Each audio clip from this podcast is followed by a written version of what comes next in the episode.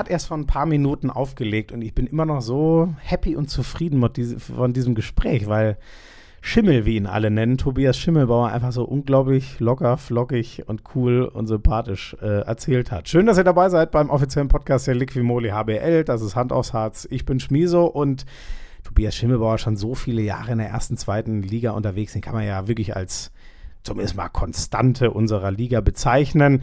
Zwei Meter groß, trotzdem Außenspieler. Wie kam er da dazu? Der Albatros, so wie er auch mal genannt wurde. Ähm, er erklärt uns so ein bisschen, wie läuft es denn gerade beim HSV Handball? Das verflixte zweite Jahr, das schwere zweite Jahr, was es ja für die eigentlich gesagt gar nicht ist. Die stehen ja schon wieder überragend da. Wir haben so ein bisschen über seinen Positionskollegen Kaspar Mortensen gesprochen. Der hat ja so ein bisschen andere Stärken und ehrlich gesagt, ein bisschen haben wir ihn schon in die Pfanne gehauen für sein Abwehrspiel. Also der Schimmel hat das vor allem gemacht. Ich habe mich nur so ein bisschen hinten dran gehängt. Ähm, aber Gibt auch ein ganz ernstes äh, Thema heute, was aber ein verdammt wichtiges ist. Movember sagt euch wahrscheinlich was. Ich habe auch ein kurzes Gespräch für euch, so zehn Minuten, mit ähm, Professor Dr. Christian Wülfing äh, geführt, um euch so ein bisschen zu sensibilisieren und zu erklären, was passiert denn, wenn man zum Urologen zur Vorsorge geht in Sachen Hodenkrebs. Und äh, leider, muss man sagen, ist äh, Schimmel sowas wie ein Experte, was das Thema angeht, weil bei ihm 2020 selber Hodenkrebs diagnostiziert wurde. Und ich sage euch, es ist krass beeindruckend, wie der damit umgeht, wie locker er darüber spricht, wie positiv der Mann bleibt. Und das ist, glaube ich, ein Zeichen, dass ähm, ja nichts irgendwie vorbei ist, wenn man so eine Diagnose kriegt, sondern früh genug zum Arzt gehen, dann wird alles gut. Das ist so ein bisschen die Quintessenz, aber das kann der Schimmel alles selber viel besser erzählen. Viel Spaß mit der Folge. Die 80. ist es. Also langsam wird das ja fast eine liebgewonnene Tradition, dass ich als erstes mal so nach äh, Namen, Spitznamen und so frage. Aber heute haben wir, glaube ich, wirklich einen. Ist das der schönste Spitzname in ganz Handball Deutschland? Ich würde fast sagen. Darf ich dich denn eigentlich so nennen, lieber Schimmel? Ja, sehr, sehr gerne. Also es tut, tut sowieso jeder, deswegen äh, Schimmel, ich bin stolz auf meinen Spitznamen, kein Problem. Also, um es einmal richtig zu sagen, aber das habe ich ja schon im Intro schon, äh, werde ich es dann schon gesagt haben. Tobias Schimmelbauer ist heute bei uns am Start. Danke erstmal für deine Zeit. Ähm, nennt dich noch irgendwer Tobias oder ist wirklich nee, Schimmel also, also außer meiner Mutter wirklich niemand. Ja, das ist witzig. Ist wie bei mir mit Schmiso ja. und Florian. Da sage ich auch immer, ja, meine Eltern halt. Es wäre auch ein bisschen skurril, wenn die mich Schmiso nennen würden. So. Ähm, ich habe aber auch gehört, äh, Albatros hat es da auch mal. Ist der inzwischen rum oder wird er auch noch von äh, Ja, nee, das war nur eine kurze Phase und da ist auch eigentlich äh, Dirk Weizmann von der Bildzeitung für verantwortlich. Äh, glaube, da habe ich mal ein gutes Spiel gemacht und mal zwei, drei Tore mehr geworfen als, als sonst. Und äh, ja, der Albatros hebt ab oder so, war da, glaube ich, die, die Schlagzeile. Ah, ja, genau. Okay. Ah, ich dachte wegen deiner Spannweite oder weil du ein überragender Golfer bist. Hat mit Golf nichts zu tun. Äh, die, die Karriere steht mir vielleicht noch bevor, aber da habe ich, äh, nee, da bin ich noch nicht so, nicht so im Game. Ein Albatros ist ja, glaube ich, äh, äh, drei unter Paar, ne? Also wenn du quasi ein Fünferloch mit zwei Schlägen oder Hole in One auf einem Paar vier spielst. Da das richtig? weiß ich gar nicht. Also ich, äh, äh, bei, auf der Playstation äh, haben wir früher immer mal Golf gespielt. Also Bogey, Double Bogey äh, sind mir da eher ein Begriff als, äh, als ein Albatros. Ja, okay, das sind die ja, genau. Ich glaube, Birdie ist minus eins, äh, Eagle ist minus zwei und ich glaube, der Albatros ist dann minus aber Bis minus zwei wäre ich, ähm, wär ich noch mitgegangen. Ja. Aber Albatros ist mir neu, ja. ich glaube, den gibt es halt auch sehr selten. Also wann, wann passiert das, das schon mal? Ähm, Du, du, du sitzt gerade in den heiligen Hallen des äh, HSV Handball. Ja, hier im Jugendraum. Ähm, ja, wir haben ja hier das Glück, dass wir echt eine, eine geile Geschäftsstelle haben, äh, wo, mhm. wo auch unsere Kabine ist, wo eigentlich alles so auf einem Fleck ist. Hier ähm, Jugend. Ja, Moment, was machst du denn im Jugendraum? Also so jung das bist du jetzt auch nicht. Das ist richtig, mehr, nee, aber hier ist schön ruhig, hier ist schön ruhig äh, und äh, hier haben wir unsere Ruhe. Sehr schön, sehr schön. Und heute noch, ähm, also wir nehmen auf in etwa eine Woche, bevor ihr es hört. Was ist denn heute? Heute ist Donnerstag, ne? Ich bin völlig durch. Also wir nehmen sechs Tage, bevor ihr es dann alle hören dürft, auf. Was äh, stand die Woche so an? Was steht heute noch an? Training? Wie stressig ist es gerade? Ja, es war letzte Woche mega stressig ähm, mit drei Spielen in sieben Tagen. Deswegen haben wir jetzt heute, also diese Woche ein bisschen bisschen Gas rausgenommen und ähm, hatten gestern ja. frei, ähm, alle mal, um ein bisschen, mhm. bisschen sich zu erholen, ein bisschen Kopf frei zu bekommen. Und heute ja. Mittag steht Training an und, ähm, und morgen geht es dann schon nach Wetzlar, ja. Wird mhm. immer heiter, immer heiter weiter. weiter. ja. Wird ein bisschen stressig, weil hier irgendwie äh, Freitag bis Sonntag der Elbtunnel gesperrt ist und äh, wir Freitag mittags los wollen. Also das äh, wird spannend, ja. Oh, hast du eigentlich, äh, Wetzlar ist das so ein, das ist Samstag 20.30 Uhr? Genau, so richtig. So ein Abendspiel? Ja. Hast du da eigentlich irgendeine Präferenz? Habe ich ehrlich gesagt selten mit Handballern drüber geredet. Das ist ja so für, für Sky zum Beispiel mal ein Riesenthema. Wann die Spiele ideal? Dann äh, muss Andreas Weschenbach sich wieder kümmern, dass eine Halle da ist und alle zufrieden sind. Hast du irgendeine Präferenz? Wann spielst du am liebsten? Äh, ja, für mich persönlich jetzt, jetzt eigentlich nicht mal, aber ich höre es natürlich immer hier von meinen, von meinen Kumpels hier in Hamburg. Äh, ja, Sonntag 16 Uhr, äh, Montag wieder arbeiten. Und da ist natürlich auch jeder gerne mal auf der Couch. Die wollen immer alle die Freitag- oder Samstagabendspiele gerne. Aber für mich ja, Moment, wie, wie, viel trinken die denn, dass die an einem Sonntag 16 Uhr Spiel danach montags nicht arbeiten können? Was hast du für Freunde? ja, ist ein besonderes Klientel. Stark. Da möchte ich mal mit eingeladen werden. Das klingt nach einer lustigen Runde. Ja, ja nee, aber für mich als Spieler tatsächlich, äh, ja klar, also wenn man natürlich Freitag spielt und gewinnt, liegt es natürlich auf der Hand, dass man gerne mal das Wochenende frei hat. Insofern äh, wäre das vielleicht ja. nicht verkehrt. Ja, okay. Aber ja. nee, ansonsten ist es mir eigentlich. Dir ist ja, es gleich. Also die Anwurfzeit sonntags um 13 Uhr oder um 12.30 Uhr diesmal gab, glaube ich, auch bei Sky. Die war, ja. die war jetzt war nicht krass, so ganz ne? beliebt, ja. Also die würde ich, die würde ich ausschließen. Ja, ich habe da die meisten Spiele im Tiefschlaf kommentiert. Nein, natürlich nicht. Ähm, Schimmel, du hast gerade gesagt, drei Spiele waren es. Es war dieses irre, fast 80-Tore-Spiel, wenn ich es noch richtig im Kopf habe, äh, mit den rhein gegen die rhein löwen ja, ja, wenn ich ja. glaube, ging es los. Ne? Und dann hattet ihr Berlin-Erlangen. Andersrum, ja, in Erlangen und dann zu Hause Berlin, ja. Ja, so, äh, fangen wir mal bei dem, bei dem Löwenspiel an. Äh, wie, äh, wie kam das und wie war das für dich, dass da, ich weiß gar nicht wie viele, aber da waren ja massig Fußballfans da, ne? Waren geile Bilder. Ja, das war, das muss man schon sagen, das war geil. Ich war im, im, im Vorfeld eigentlich gar nicht so drauf eingestellt, habe von der, von der Ticketaktion jetzt auch äh, erst am Spieltag was mitbekommen. Und mhm. ähm, hab mir dann schon gedacht, okay, da wird bestimmt viel davon abhängen, ob der HSV Fußball jetzt äh, gewinnt oder nicht. Und als das dann geklappt hat, das war dann schon, ja. schon beeindruckend. Ja, die Leute hatten Bock und, äh, und es war eine einmalige Atmosphäre, das kann man nicht anders sagen. Hat richtig Spaß gemacht, ja. Mhm. Hat sowas einen Einfluss auf ein Spiel? Ja, irgendwie in dem Fall vielleicht schon, weil äh, also ist natürlich äh, schwierig zu sagen, aber gerade in dem Spiel haben wir uns halt wirklich so ein bisschen in Rausch gespielt und also wenn man jetzt sagt, an dem Tag ging alles, dann war das vielleicht so ein Tag. Also dann ah, kam irgendwie alles zusammen, muss man sagen. War ein geiles Spiel, ja. Mhm, mhm. Und 40 Tore ist ja ein, äh, ähm, ich, wenn ich mich nicht irre, ich habe ich an dem Tag nur Nee, ich habe das am Rande gesehen, aber da hatte ich selber Sendung. Ich glaube, ich hatte die Konferenz auf einem, einem Screen aufliegen, aber da müsst ihr ja hoch und runter gerannt sein. Also wie schafft man denn, was war, 40, 37, wie schafft man denn 77 Tore zusammen? Hast du auch nur noch gepumpt am Ende? Oder, ich weiß, oder hat Kasper da viel gespielt? Ja, nee, Kasper, Kasper hat viel gespielt. Ich habe auch gespielt, aber ich äh, muss ja dann, ich biege ja dann meistens kurz vor der Mittellinie links ab. Deswegen hält sich da äh, mein Atem in Grenzen. Aber ähm, ja, nein, das liegt natürlich in erster Linie auch an Rhein-Neckar-Löwen, die ähm, ja wirklich ein brutales Tempo gehen, also wie, wie Magdeburg ja. äh, in ihren besten Zeiten, sage ich, hätte jetzt was gesagt. Ähm, war jetzt. Moment, wann waren die denn? Die sind doch jetzt gerade die besten Magdeburger. Ja, das, das, das stimmt. Aber nee, ich meine jetzt so, als äh, Magdeburg ja so ein bisschen den, den Tempo-Handball neu erfunden hat, beziehungsweise äh, nochmal ein neues Tempo ja. reingebracht hat. Ja. Und ähm, ja, das, da standen die rhein die stehen die Saison wirklich in nichts nach und ähm, war dann echt, wir wussten es natürlich vorher, aber wenn man wenn, während des Spiels ist dann, wenn man es dann live sieht, nochmal noch mal krasser und wir, dass wir das Tempo dann mitgehen konnten, war natürlich, war natürlich cool. Ja. Mhm. Wie ist denn da bei euch so das Gefühl? Jetzt habt ihr gegen Erlangen und die äh, Füchse zweimal relativ deutlich verloren. Das waren so sechs, sieben, acht Tore, glaube ich. Ähm, aber das sind ja nur auch Teams. Also die Füchse, glaube ich, wenn das so weiterläuft, können die ja sogar Richtung Meisterschaft mitspielen. Der HC Erlangen hat einen überragenden Saisonstart.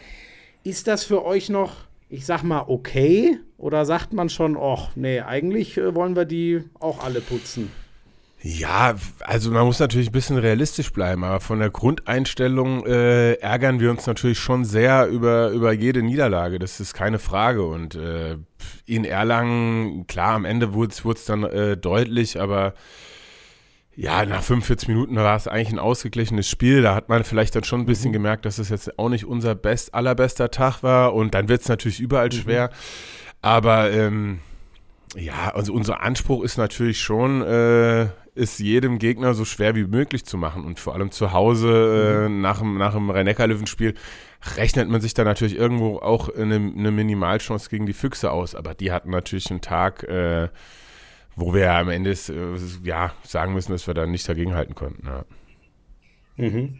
Aber ihr seid schon auch, äh, also das finde ich, zieht sich so ein bisschen durch eure Saison, dass ihr oft ganz schön Highscoring-mäßig unterwegs seid. Ich weiß noch, wo ich einmal da war, das waren, was habt ihr da gemacht? Ich glaube 33, dann diese irren 40 gegen die Füchse, auch beide Richtung 30 Tore unterwegs. Also ihr scheint ja das Tempo auch nicht zu Ja, nee, da, das, das nicht. Also wir wollen natürlich auch äh, schnell Handball spielen, das, das ähm, zweifelsohne, aber ja, am Anfang der Saison hatten wir so einen so einen Gegentore-Schnitt, sage ich jetzt mal. Ähm, vielleicht von 27, 28 Toren. Jetzt die letzten Spiele äh, ist es dann schon, schon eher Richtung 33, 34.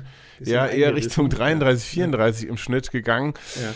Und ja, ja dann wird es natürlich auf Dauer dann auch schwer, äh, vielleicht Spiele zu gewinnen. Also man muss, man muss natürlich schon schauen, äh, ob, ob man sich selber zutraut, jedes Spiel 35 Tore zu werfen. Mhm. Äh, ja, mal gucken, wie, wie, wo da so unser Weg hingeht. Aber ja, ich hoffe, dass wir hinten ein bisschen ja. stabiler werden. Ja.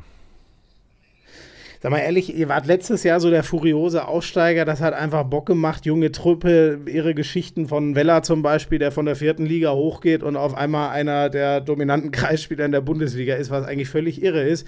Hattet ihr ein bisschen Schiss vor Jahr zwei, wo diese Euphorie weg ist, wo, äh, oder die kann auch noch da sein, aber wo euch die Gegner langsam kennen und auch wissen, wer da so kommt. War da so ein bisschen Grummeln im Sommer? Ja, wir haben es natürlich mal angesprochen. Also das äh, bekannte zweite Jahr ist natürlich immer das schwerste Jahr, äh, kennt man ja aus dem Sport, aber ähm, ja. ja, wir haben schon ein gewisses, gewisses Selbstvertrauen und, ähm, und haben auch gute Leute dazu bekommen. Deswegen, ähm, war uns jetzt schon klar, dass wir jetzt nicht Abstiegs Abstiegskandidat Nummer eins sind.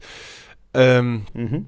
Aber ja, wir haben uns natürlich auch intern äh, ein paar Dinge vorgenommen, die jetzt gar nicht äh, am Tabellenplatz oder an einem Punktestand vielleicht gemessen sind, aber die wir halt äh, dieses Jahr besser machen wollen und äh, unter anderem halt dass wir mehr Heimspiele gewinnen wollen, weil wir letztes Jahr mhm. auffallend auswärts stark waren, sage ich mal, und unsere, unsere Fans mhm. hier schon gesagt haben, ja, ihr Männers, äh, also ist ja alles schön und gut, aber wir freuen uns auch, wenn wir zu Hause mal einen Sieg feiern können und das war so auf der Agenda relativ weit oben, dass wir da vielleicht nochmal das vielleicht irgendwie hinkriegen, ja. Klappt bis jetzt ja, ja. ganz gut ist halt, ne, die, äh, ihr habt schon eine verdammt große, wuchtige Halle. Die kennen, glaube ich, alle aus den letzten Jahren Final Four sehr gut, die, die das mal erlebt haben. Das ist ja, also ist natürlich geil bei ganz großen Spielen, aber so eine große Halle anzuzünden, ist ja auch manchmal schwerer als so einen kleinen Hexenkessel, ne? Äh, ja, das auf jeden Fall. Also wir haben ja auch noch die, die, die zweite Halle in, in Alsterdorf, die war jetzt wegen, wegen Umbau ja. ähm, äh, ein bisschen gesperrt, aber ja klar, in der großen Halle, äh, klar, die, die, die, die Preise sind äh, äh Hamburg-like, sage ich jetzt mal. Hier ist alles, alles, alles ein bisschen teurer. Und ähm, ja, ja. die Leute sparen, das merkt man natürlich schon, wenn dann, äh, wenn, wenn nicht so viele Leute äh, in, in einer 13.000 Leute Halle äh, Arena sind. Ähm, mhm. Und man dann vielleicht nicht den besten Tag erwischt, dann ist es natürlich klar. Ja, nee, man muss natürlich die Fans mitnehmen. Ähm, zweifelsohne, ja. Ja. Ähm, also hast schon gesagt, Heim, Heimspiele so ein bisschen mehr, mehr Fokus drauf. Ähm, ich habe mir, äh, glaube ich, genau euer Sahnestück rausgesucht. Äh, als ich da war, habt ihr den BHC mit äh, zehn äh, Toren geschlagen. Das war schon verdammt eindrucksvoll. Ich weiß, wir sind jetzt eher so Mitte der Hinrunde. Ich glaube, fünf, sechs Spiele sind es noch bei euch. Kannst du schon mal so ein trotzdem ein kleines Fazit ziehen für dein Gefühl? Wie seid ihr reingekommen in die, in die zweite HBL-Saison nach Rückkehr? Ja, wir sind eigentlich gut reingekommen. Klar, ähm äh, denkt man sich immer, ja, in dem einen Spiel wäre vielleicht noch ein bisschen mehr gegangen. Ja, da hätten wir vielleicht noch zwei Punkte holen können, wenn die jetzt dann in Melsungen, wo wir auch am Ende relativ deutlich äh, verloren haben. Aber es ist halt einfach so, wenn man, wenn man keinen guten Tag hat, und das ist ja auch das Schöne an der Liga, dann wird es einfach überall schwer. Und wenn man aber einen guten Tag hat, dann kann man auch überall Punkte holen. Deswegen, also ich würde mhm. sagen, wir können mit dem, mit dem Punktestand jetzt aktuell zufrieden sein. Klar kann man immer zwei, zwei drei Punkte mehr haben. Mhm. Aber jetzt auch gerade mit dem Highlight-Spiel äh, gegen die Löwen zu Hause und mit der, mit der, mit der wiedergewonnenen äh, Heimstärke, hätte ich jetzt fast gesagt, äh, können wir absolut mhm. zufrieden sein, finde ich, ja. Ich finde das schon krass, ne? Weil äh, ihr seid jetzt zehn vor auf die beiden, die richtig, es gibt ja auch zwei mit Winden und äh, haben die richtig unten drin hängen. Aber ganz ehrlich, es ist immer noch erst euer zweites Jahr Bundesliga, ne? Bist du nicht manchmal selber überrascht, wie problemlos ihr euch direkt wieder so deutlich vom Abstiegskampf entfernt habt? Also das Thema, das müsst ja, da müsst ja schon ganz schön zugehen, dass ihr da reinrutscht. Ja, also stimmt. Also ich, wie gesagt, wir haben, wir haben echt einen, einen super Kader. Ich, klar muss man sich ab und zu mal die Augen reiben, als ich hierher gekommen bin. Ähm, ja, der, also nicht nur der Aufstieg, sondern die, die Entwicklung vom ganzen Verein und auch von den, von den, von den jungen Spielern. Du hast einen Weller angesprochen.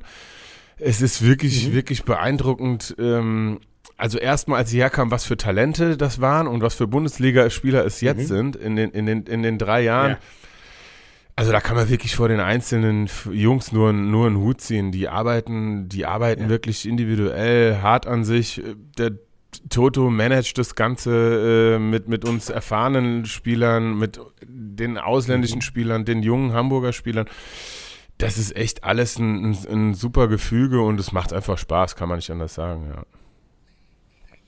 Wie arbeitet Toto eigentlich so? Der ist ja, der ist ja so ruhig, äh, aber manchmal spricht er dann schon mal was sehr, sehr deutlich an. Ich habe so ein paar O-Töne von ihm noch im Ohr, als er mit Spielen mal nicht so äh, äh, glücklich war. Wie ist der so als Trainer? Ist er so ruhig bei euch, wie er nach draußen immer wirkt?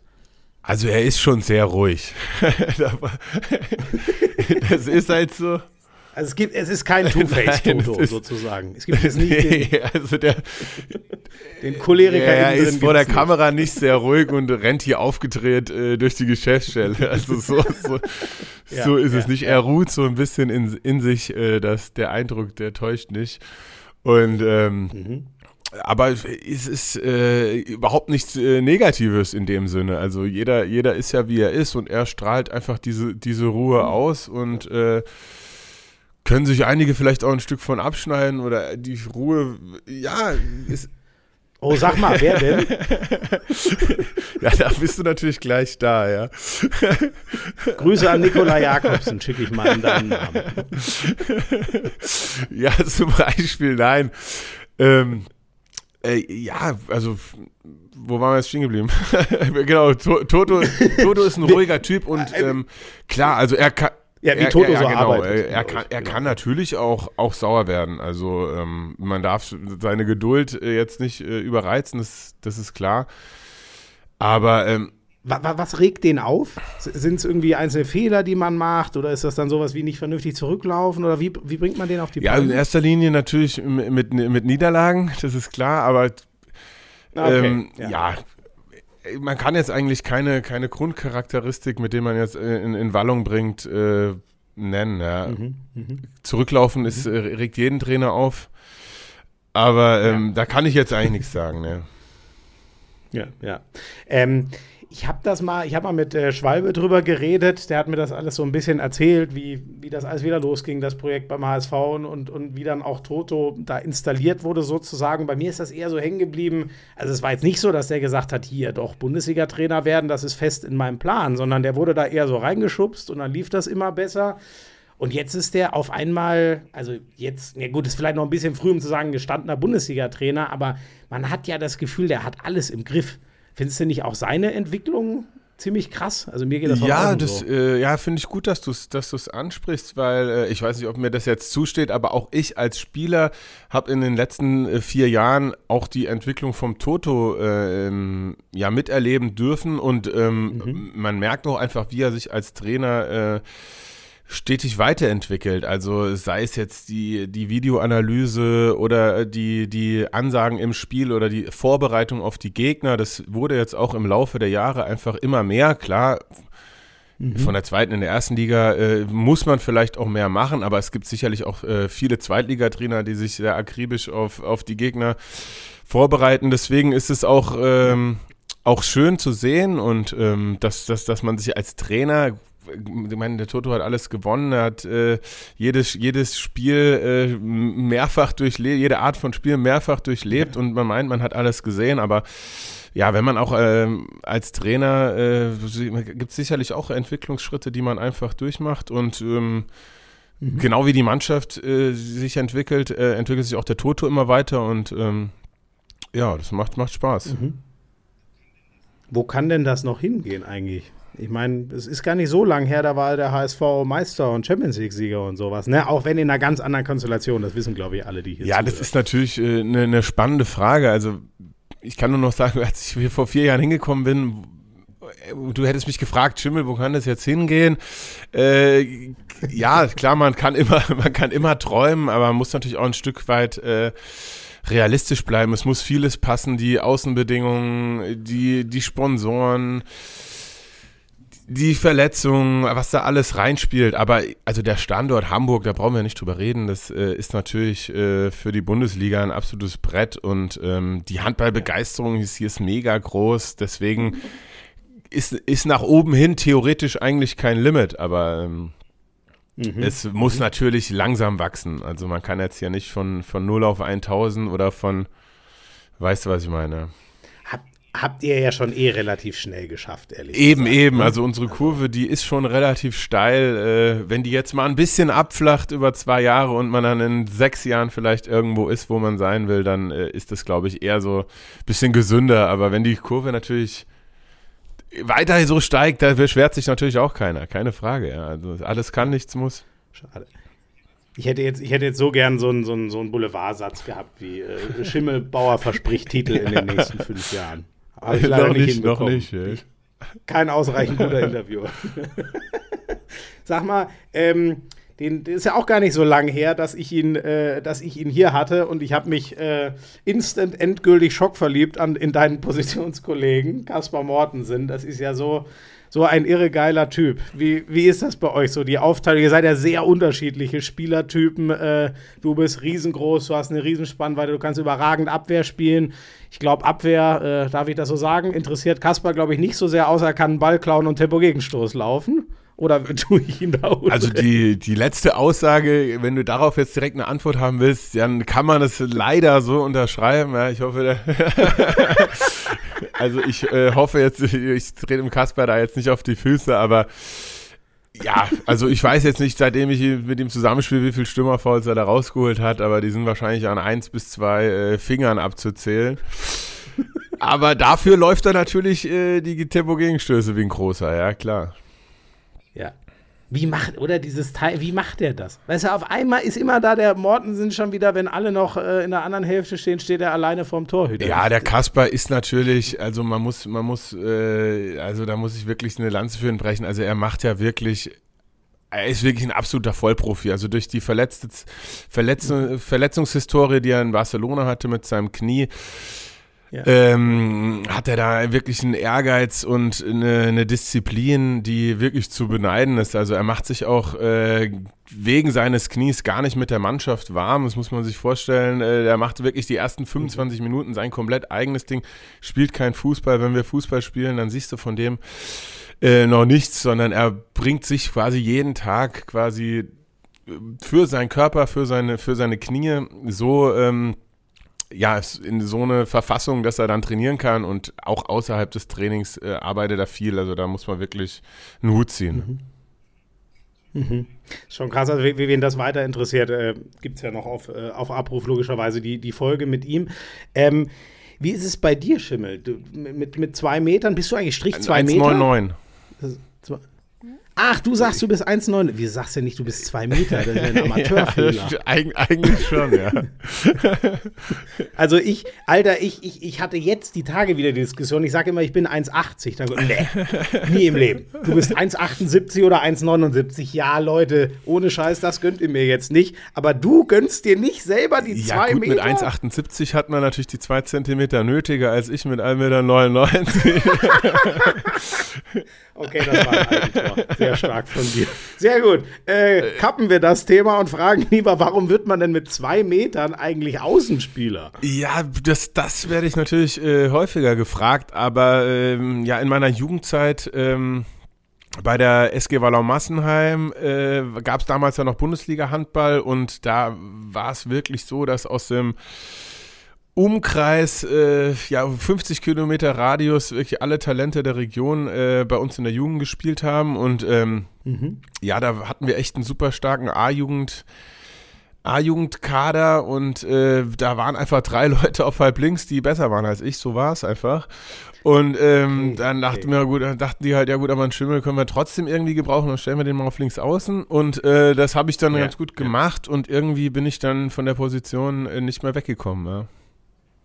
Okay, okay. Also das ist immer wieder so krass, was so eigentlich ja Zufälle dann so prägend für eine, für eine Karriere machen. Und ähm, dass du in der Abwehr halb und ich weiß jetzt ehrlich gar nicht mehr, deckst du auch Mittelblock? Ab und an, ja. Also ich habe die Saison auch schon äh, und auch letzte Saison schon im, im, im Mittelblock gedeckt und ähm, mhm haben wir eigentlich andere Leute für, aber ist natürlich jetzt keine äh, mega Umstellung äh, für mich, wenn da Verletzungs- mhm bedingt oder zwei Minuten oder rote Karte bedingt bei uns äh, Leute ausfallen, dann kann ich das auch decken und macht auch, macht auch äh, Spaß auf jeden Fall, ja. Kein Problem. Mhm. Aber hast du, hast du nie wieder nochmal drüber nachgedacht, auf die Königsposition, wie sie immer so schön heißt, zurückzuwechseln? Ähm, ja, eigentlich nicht. Und rückblickend äh, war das jetzt auch gar nicht so schlimm. Also ich habe auch früher dann äh, in meinen jungen Jahren, die jetzt äh, schon wirklich lange, lange zurückliegen, auch als Außen eigentlich äh, einen relativ harten Wurf gehabt, wurde da auch immer mal hier äh, hinten rumgeholt und habe dann äh, aus dem Rückraum äh, immer mal ein paar mhm. Tore mhm. gemacht, aber dann hatte ich eine Ellenbogenoperation und äh, also da ist wirklich von meiner Wurfgeschwindigkeit okay. äh, ja, also mindestens 40, 30, 40 Prozent äh, habe ich da ein, eingebüßt. Oh. Wirklich und so ähm, ja, Krass. also okay. rückblickend muss man sagen, wenn ich wahrscheinlich halb linker geworden wäre, dann äh, würde ich jetzt kein Handball mehr spielen. Ja. Nein, ist das so extrem? Ey? Ja, klar, also ich muss ja nicht doll werfen auf Außen. Ja. Es reicht ja, äh, ja wenn, ja, ich, wenn ich dahin werfe, äh, wo Platz ist. Das muss nicht unbedingt schnell sein. Und wenn man als Rückraumspieler natürlich nicht mehr, nicht, nicht mehr werfen kann, dann hat man natürlich ein Problem. Absolut, absolut. So ist es, so ist es. Und äh, bist du eigentlich einer, so nehme ich dich auf jeden Fall immer wahr, du bist aber schon auch ein Handballer, der einfach Spaß an der Abwehr hat, ne? Ja, das habe ich einfach so, so gelernt und ähm, bin damit immer gut gefahren. Äh, also so schön Spielerei und hinten die, äh, die Hände in den Taschen war jetzt irgendwie nie so mein Ding. Und ähm, wenn ich hinten nicht äh, präsent bin und, und die, die, Zweikämpfe nicht führe, dann, dann bin ich einfach nicht drin im Spiel. Das ist einfach bei mir so. Ja. Mhm. Und es geht nicht mhm. anders. Und ähm, deswegen, ja, also du brauchst das auch ein bisschen sozusagen echt, um die Spielenergie ja, aufzubauen, könnte man so sagen. Brauchst du diese Total, Kämpfe total. Ja. Also ich, ich, ich muss ja. da hinten, äh, ich muss meine Zweikämpfe einfach führen oder meine persönlichen Duelle dann gegen die, gegen die, äh, gegen die jeweiligen Gegenspieler. Die will ich einfach auch gewinnen, jedes Spiel. Und das brauche ich auch, um, um, äh, um im Spiel einfach zu sein. Das war schon immer so. Und jetzt klar vorne, ähm, Kasper macht es überragend. Ich bin jetzt im Angriff aktuell jetzt nicht mehr so gefragt, aber ähm, das, ähm, ja, die, ich hole mir die Energie einfach hinten. Ja, aber wa warum ähm, machst du denn nicht mal Personal Coach für den Kasper und bringst ihm so ein bisschen bei, wie man Spaß an der Abwehr lernt? Ja, ja der hat da irgendwo so eine Taste und dann äh, stellt er auf Durchzug und, und dann wird. Sehr schön. Ich meine, bessere, bessere Trainer als dich und Toto können dann wird vor seinem inneren Auge die äh, DKB äh, Liquimoli Torschützenliste wieder eingeblendet und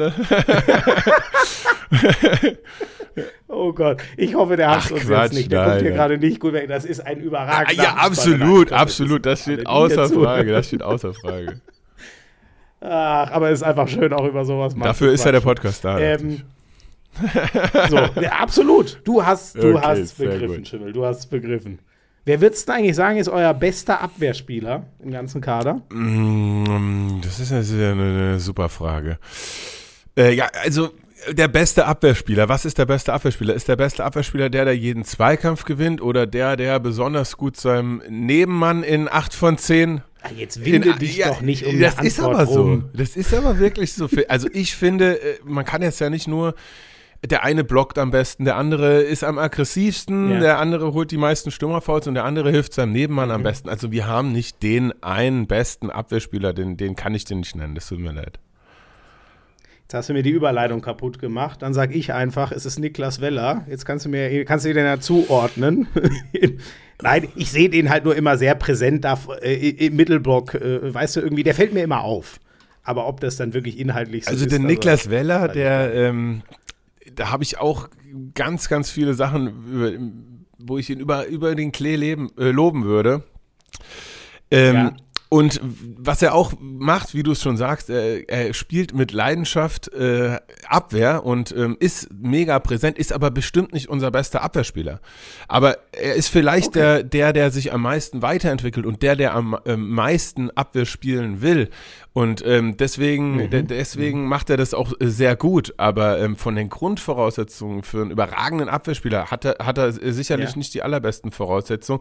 Aber ähm, ist ein Kämpfer vor dem Herrn und ich kenne, glaube ich, wirklich keinen Menschen, der egal um was es geht und wenn du Kopf oder Zahl und Münzwurf machst, sich mehr ärgert, wenn er verliert, als der Niklas Weller. Das ist krank, wirklich.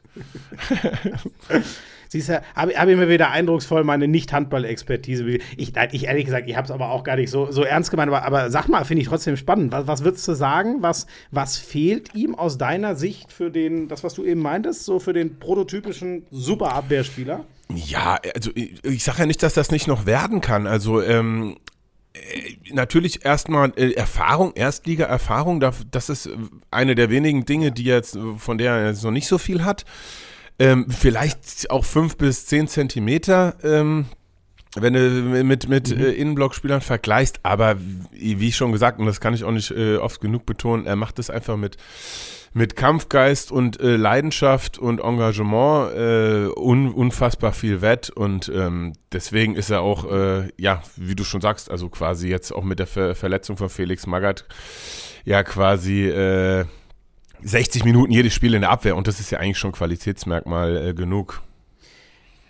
Aber ich verstehe, also ich muss immer, also ich muss natürlich an, an Finn Lemke denken, der inzwischen leider so lange äh, äh, schon wieder keinen Handball mehr gespielt hat. Aber wenn man den, weil du vorhin meintest, Länge, ne? Und dann ist ja, äh, äh, ich muss halt immer an den Kieler Innenblock denken. Ne? Peke hat ja schönerweise gestern Abend seinen äh, Comeback äh, gegeben, habe ich live gesehen. Ne? Das ist wahrscheinlich schon, das macht auf Top-Niveau dann schon nochmal einen Unterschied. Ne? Deswegen, ich weiß jetzt gerade gar nicht, wie groß Niklas ist, aber gefühlt der Peke ist einen halben Kopf größer wahrscheinlich. Also ich glaube, der Niklas ist 1,88 und auf seiner Autogrammkarte steht 1,90. 90. Äh, ah, der ist so ein Trickser wie ich. Nein, keine Ahnung. Also er ist, glaube ich, tatsächlich knapp über 1,90. Aber Größe hilft natürlich im Handball. Das ist ja jetzt auch kein Geheimnis. Ähm, ja, also der Finn Lemke kann natürlich das Abwehrspiel ein bisschen anders ähm, interpretieren. Für den habe ich jetzt noch nicht allzu viele Zweikämpfe führen sehen. Also es hilft natürlich, wenn man mit 2,10 Meter auch ein bisschen hinten drin steht und äh, da ab und zu mal einen blockt. Ja. Was hast du jetzt eigentlich eben, ich bin für, äh, jetzt ein bisschen, boah, ich höre dich eigentlich gut, aber wir sind grissig. Was hast du eben von Felix Magath gesagt? Ja, ach so, ja, Andreas, Andreas Magath heißt er natürlich, äh, unser, unser Mitspieler, aber äh, natürlich in der Mannschaft auch Felix genannt. Ach so, Margard, den, Margard. Okay, okay, okay, okay. Den, den, den, also du Bezug auf den, auf den. Ähm, habe ich gerade wirklich. Zuletzt? Ich habe, nachdem ich Hertha. Felix Magath gesagt habe, habe ich mir schon gedacht, ja.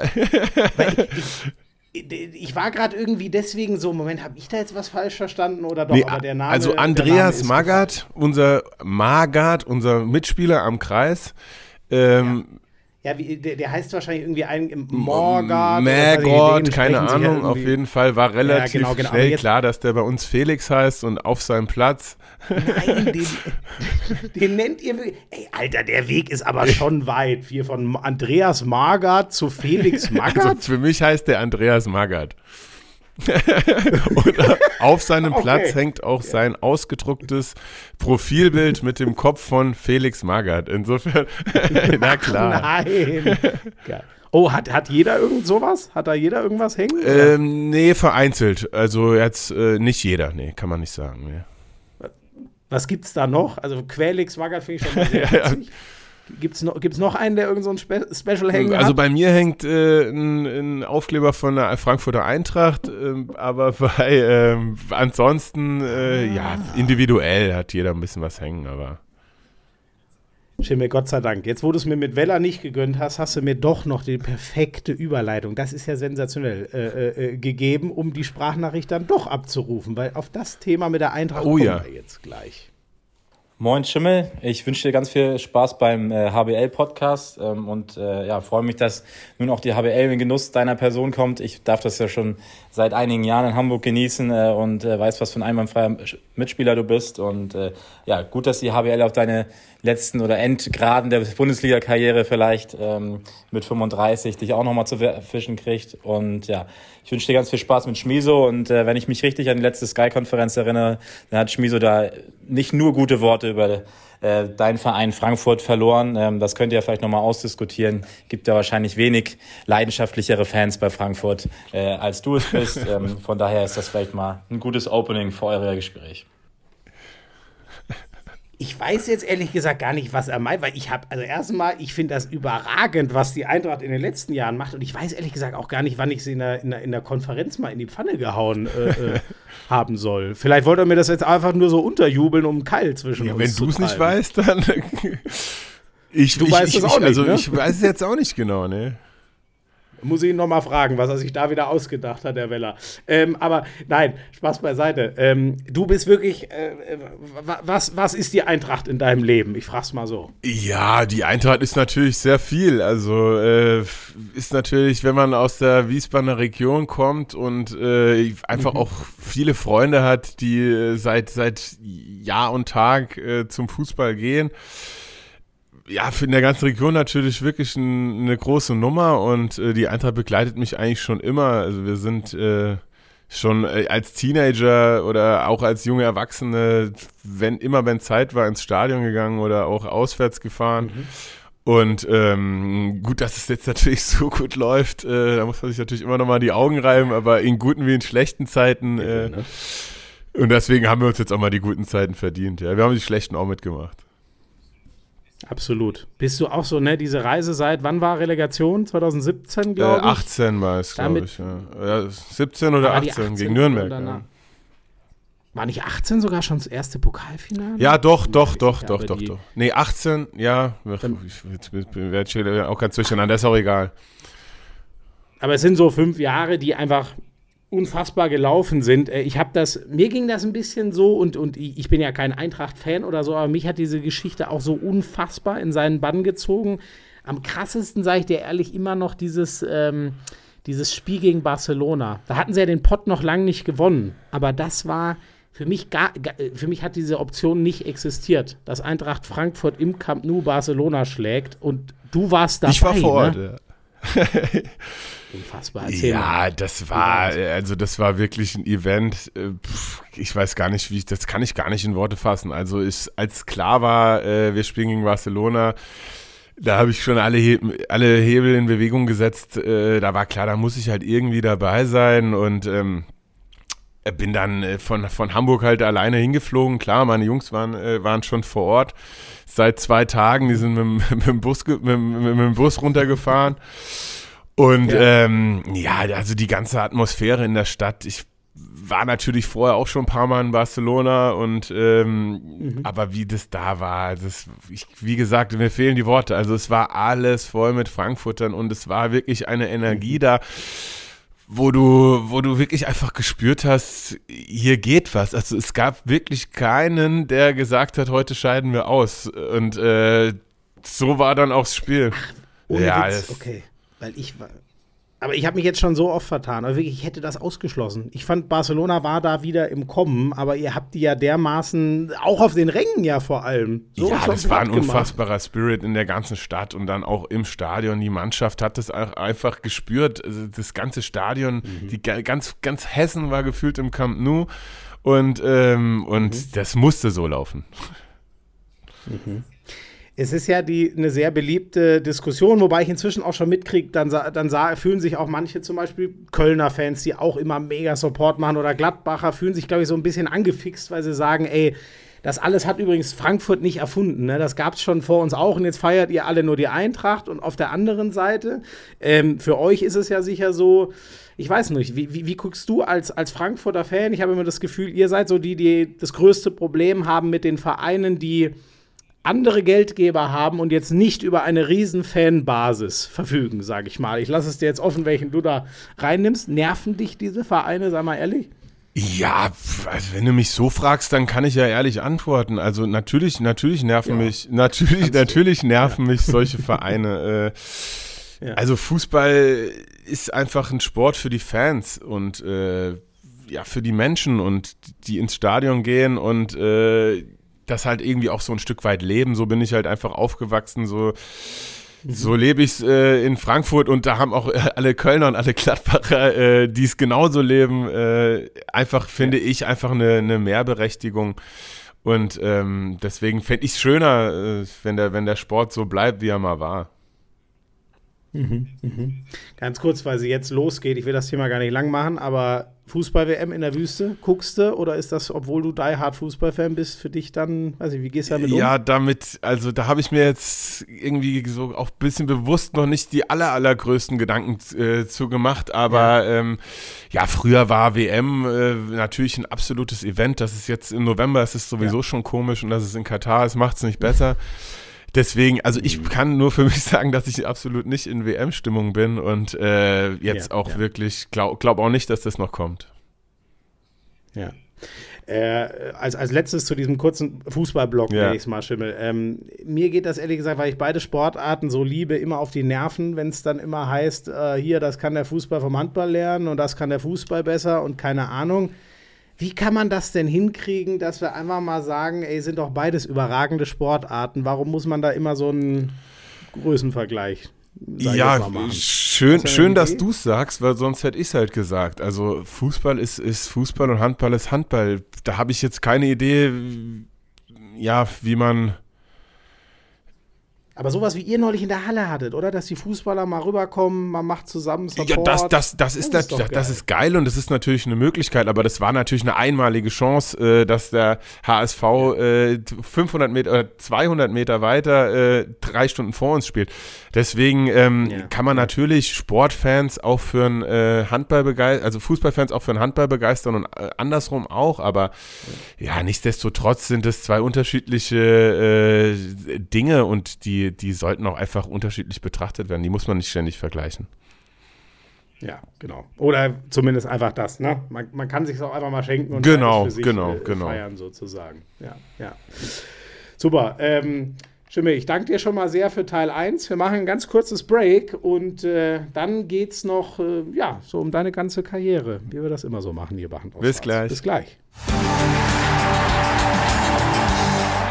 Schimmel, du hast ja vorhin schon mal äh, angerissen. Ähm, Wiesbaden ist, ist deine Heimat. Ähm, deine handballerische ist aber ein Verein, der, glaube ich, jedem noch was sagt. Die SG Wallau-Massenheim, kann man das sagen? Ging es erst dann so richtig mit Handball los oder gab es in Wiesbaden auch? Ja, nee, also ich bin in Wiesbaden geboren. Massenheim liegt ja circa 12, 13, 14 Kilometer vor Wiesbaden. Mein Elternhaus steht mhm. in Massenheim. Äh, mein Opa mhm. hat seinerzeit äh, als Feldhandballspieler die SG Wallau Massenheim äh, am, in der Kneipe mehr oder weniger mit gegründet. Ach, und äh, ja, deswegen war mir natürlich Was? so, ähm, war mir das Handball da schon so ein bisschen äh, in die Wiege gelegt. Ich habe früher natürlich mehr, äh, auch andere Sportarten gemacht, aber ich komme tatsächlich aus ja. Massenheim. Okay, okay. Und da, also bei deiner familiären Prägung und dann noch dort, also da ist Handball ja ein Riesenthema, oder? Rutscht man da automatisch? Ja, rein? also in erster Linie ähm, natürlich ein Stück weit schon, aber im Endeffekt äh, natürlich auch die Freunde. Also wir haben alle, äh, alle Kumpels aus dem Dorf haben Handball gespielt, haben Fußball gespielt, mhm. haben äh, Tennis zusammen gespielt und irgendwann kommt halt dann das Alter, äh, wo alles so zeitlich nicht mehr äh, übereinander zu legen ist und äh, da muss man sich halt für eine Sache entscheiden und da macht man natürlich dann äh, auch nicht das, wo man vielleicht am besten ist, sondern da, wo die meisten Kumpels spielen und so war es bei mir halt einfach auch. Ja, Moment, du warst, also Fußball warst du noch talentiert. Ja, nee, so weit würde ich nicht gehen. vielleicht im Tennis, vielleicht im Tennis. Im, Fu im Fußball ah, war ich irgendwann im Tor, das habe ich auch nicht schlecht gemacht, aber im begnadeter Techniker ja. war ich jetzt nicht. Okay, okay. Aber gut, wobei Tennis mit den, mit den langen Armen macht auch Sinn. Ne? Da kommt beim Aufschlag wahrscheinlich schon Aufschlag war gut. Raus. Warst du so ein ja, Surf- and Volley-Spezialist ja, quasi. Genau.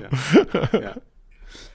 Ähm, als es dann ähm, war ja war ja die Zeit, ne? Also du bist so Ende der 80er geboren. Ich glaube, das war ja genau die Zeit bei, bei, bei Wallau, wo äh, Schwalbe sogar den Übergang vom Spieler, dann Trainer, dann Spielertrainer oder also, naja, das war jetzt nicht die richtige Reihenfolge. Ja. Ihr wisst, was ich meine. Hast du Schwalbe, deinem heutigen Präsidenten, da eigentlich auch schon mal irgendwie kennengelernt? Ja, ja, klar. Also ein Schwalbe habe ich natürlich ja. äh, in, in, in, genau den äh, Phasen äh, vor meinem äh, geistigen Auge. Also ich habe ihn sowohl als Spieler ja. noch gesehen, ähm, in der C- und B-Jugend waren wir dann äh, Wischer, wo, wo er Trainer war. Also ich äh, habe einen Schwalbe ah. natürlich jetzt, äh, begleitet mich schon ein paar Jahre. Ja. Wie hat er sich denn da immer so aufgeführt? Er hat ja hier im Podcast mal erzählt, dass er mal, einen, wobei das war glaube ich schon in Hamburg, dass er mal einen Wischer irgendwie bis ins Tornetz hochgeschmissen hat. Dann haben die den nicht äh, wiedergefunden. Und wie so ein Rumpelstilzchen hat er sich da aufgeführt. Wie war er denn in der Anfangszeit, an die du dich erinnerst? Die liegt ja jetzt echt schon ein bisschen zurück. Ja, also wir hatten es ja vorhin vom Toto, der Schwalbe ist sicherlich ein anderer Typ. Äh, ich habe ihn jetzt keinen Wischer durch die Halle schmeißen sehen, aber er ist geht natürlich schon mal eher aus der Haut und ähm, mhm. ja, ich kann jetzt gar nicht, gar nicht, äh, gar, gar keine einzelne Szene oder so, an die ich mich erinnern würde, aber ja. ähm, er ist auf jeden Fall präsent gewesen in, mein, in meiner Erinnerung. Ja. Okay, okay. Ja, ja. Ähm, und äh, du warst ja auch nicht unerfolgreich. Mit 18 bist du A-Jugendmeister geworden. Ja, genau. Also das war dann so die Zeit, wo ich äh, langsam auf links außen gewechselt bin und äh, hat ja vorhin schon gesagt, dass wir da ja wirklich eine, ein regionales äh, Ensemble von, von Talenten hatten und ähm, haben tatsächlich auch vor der Saison äh, ausgerufen, dass wir deutscher Meister werden wollen. Und ähm, mhm, mh. ja, das war auch wirklich eine, ist schon sehr lange her, aber auch eine sehr präsente Zeit und auch wirklich eine sehr geile Zeit, ähm, die wir, die wir dann auch äh, gebührend gefeiert haben. Ja, war, war, war echt geil, war mhm. krass. Ich habe äh, schon an der einen oder anderen Stelle hier im Podcast mal gehört, dass so eine, ja, so ein Jugendtitel, das ist so prägend. Irgendwie das schweißt zusammen und an die Teamkollegen erinnert man sich irgendwie für immer. Ist das bei dir auch so? Ja, absolut. Also ich meine, das ist äh, so, so lange her, jetzt mittlerweile fast ja, 18 Jahre, 17, 18 Jahre. Wir haben immer noch eine WhatsApp-Gruppe, wo, äh, wo alle von der Mannschaft noch drin sind und ja, das, Nein, ja, ohne. Echt? Und jetzt ist sie dir in, in äh, Wiesbaden ist jetzt hier wieder irgendein Oberliga-Derby, wo alle zusammen hingehen mhm. und ähm, ja, das ist also das ist halt so das erste Mal, wo man einfach als Mannschaft was erreicht hat und äh, oder gemerkt hat, was man alles erreichen kann als Mannschaft. Und äh, das, das prägt total, ja. Habe ich gerade bei dir das bemerkt, was ich bei mir langsam auch bemerke, dass du mal überlegt hast, wie lang ist das her? Dann hast du kurz geschluckt, weil du gemerkt hast, das ist ja schon mein halbes Leben ja. her. Den Moment habe ich zurzeit. Ja, es ist wirklich schlimm. Also vor allem, äh, vor allem. Ja, schlimm. Also so alt ja, bist du jetzt nee. auch noch nicht. Das ist ja, nee, das, das, das, stimmt. Aber äh, man, man, merkt es schon immer wieder, äh, gerade jetzt auch bei den Mitspielern, äh, die vielleicht erst 21 sind und ich von irgendwas ja. erzähle und die sagen, hey Schimmel, sag mal, wann war denn das? und wenn ich dann die Jahreszahl sage, dann die mit den Augen rollen, äh, weißt du schon Bescheid. also da in solchen Situationen merkt man es äh, merkt man's immer wieder, ja. Sehr geil.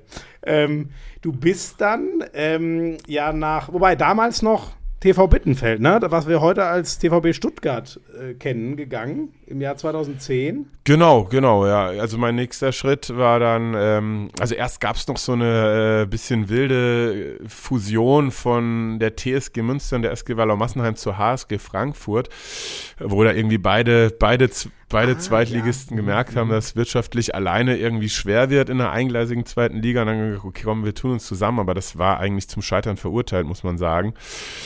Und ähm, Oh, wieso das? Ja, weil natürlich das vorher irgendwie so Erzrivalen waren und jede Mannschaft halt zehn Stammspieler hatte und äh, die dann mhm. natürlich kein Verein irgendeinen Stammspieler in die Wüste schicken wollen und dann waren wir im Endeffekt ein neuer Verein mit 20 Stammspie Stammspielern, wo jeder spielen wollte. Das war ein bisschen, äh, ja.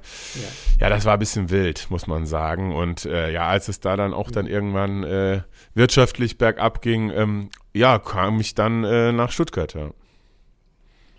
Mhm, stimmt, sorry, ich habe es genau, HSG Frankfurt Rhein-Main. Ähm, das war für die, ich weiß nicht, ist ja auch, äh, ich meine, Wallau-Massenheim hat ja auch mal eine andere Bedeutung so im, im Handball, als es, als es heute hat. Ich weiß nicht, so als wenn man dort seine ersten Schritte gemacht hat, äh, tut was irgendwie weh? Wie schaust du auf den Verein heute? Ja, das das, also das, das tut jetzt nicht mehr ganz so weh. Damals hat es schon weh getan. Ich würde mir natürlich wünschen, dass in meiner äh, in meiner Heimat noch äh, hochklassiger Handball irgendwie, am liebsten natürlich mhm. in Wallau, äh, dass es da geben würde, aber gut, das Leben ist kein Wunschkonzert, also damit habe ich mich jetzt mittlerweile abgefunden, muss ich sagen.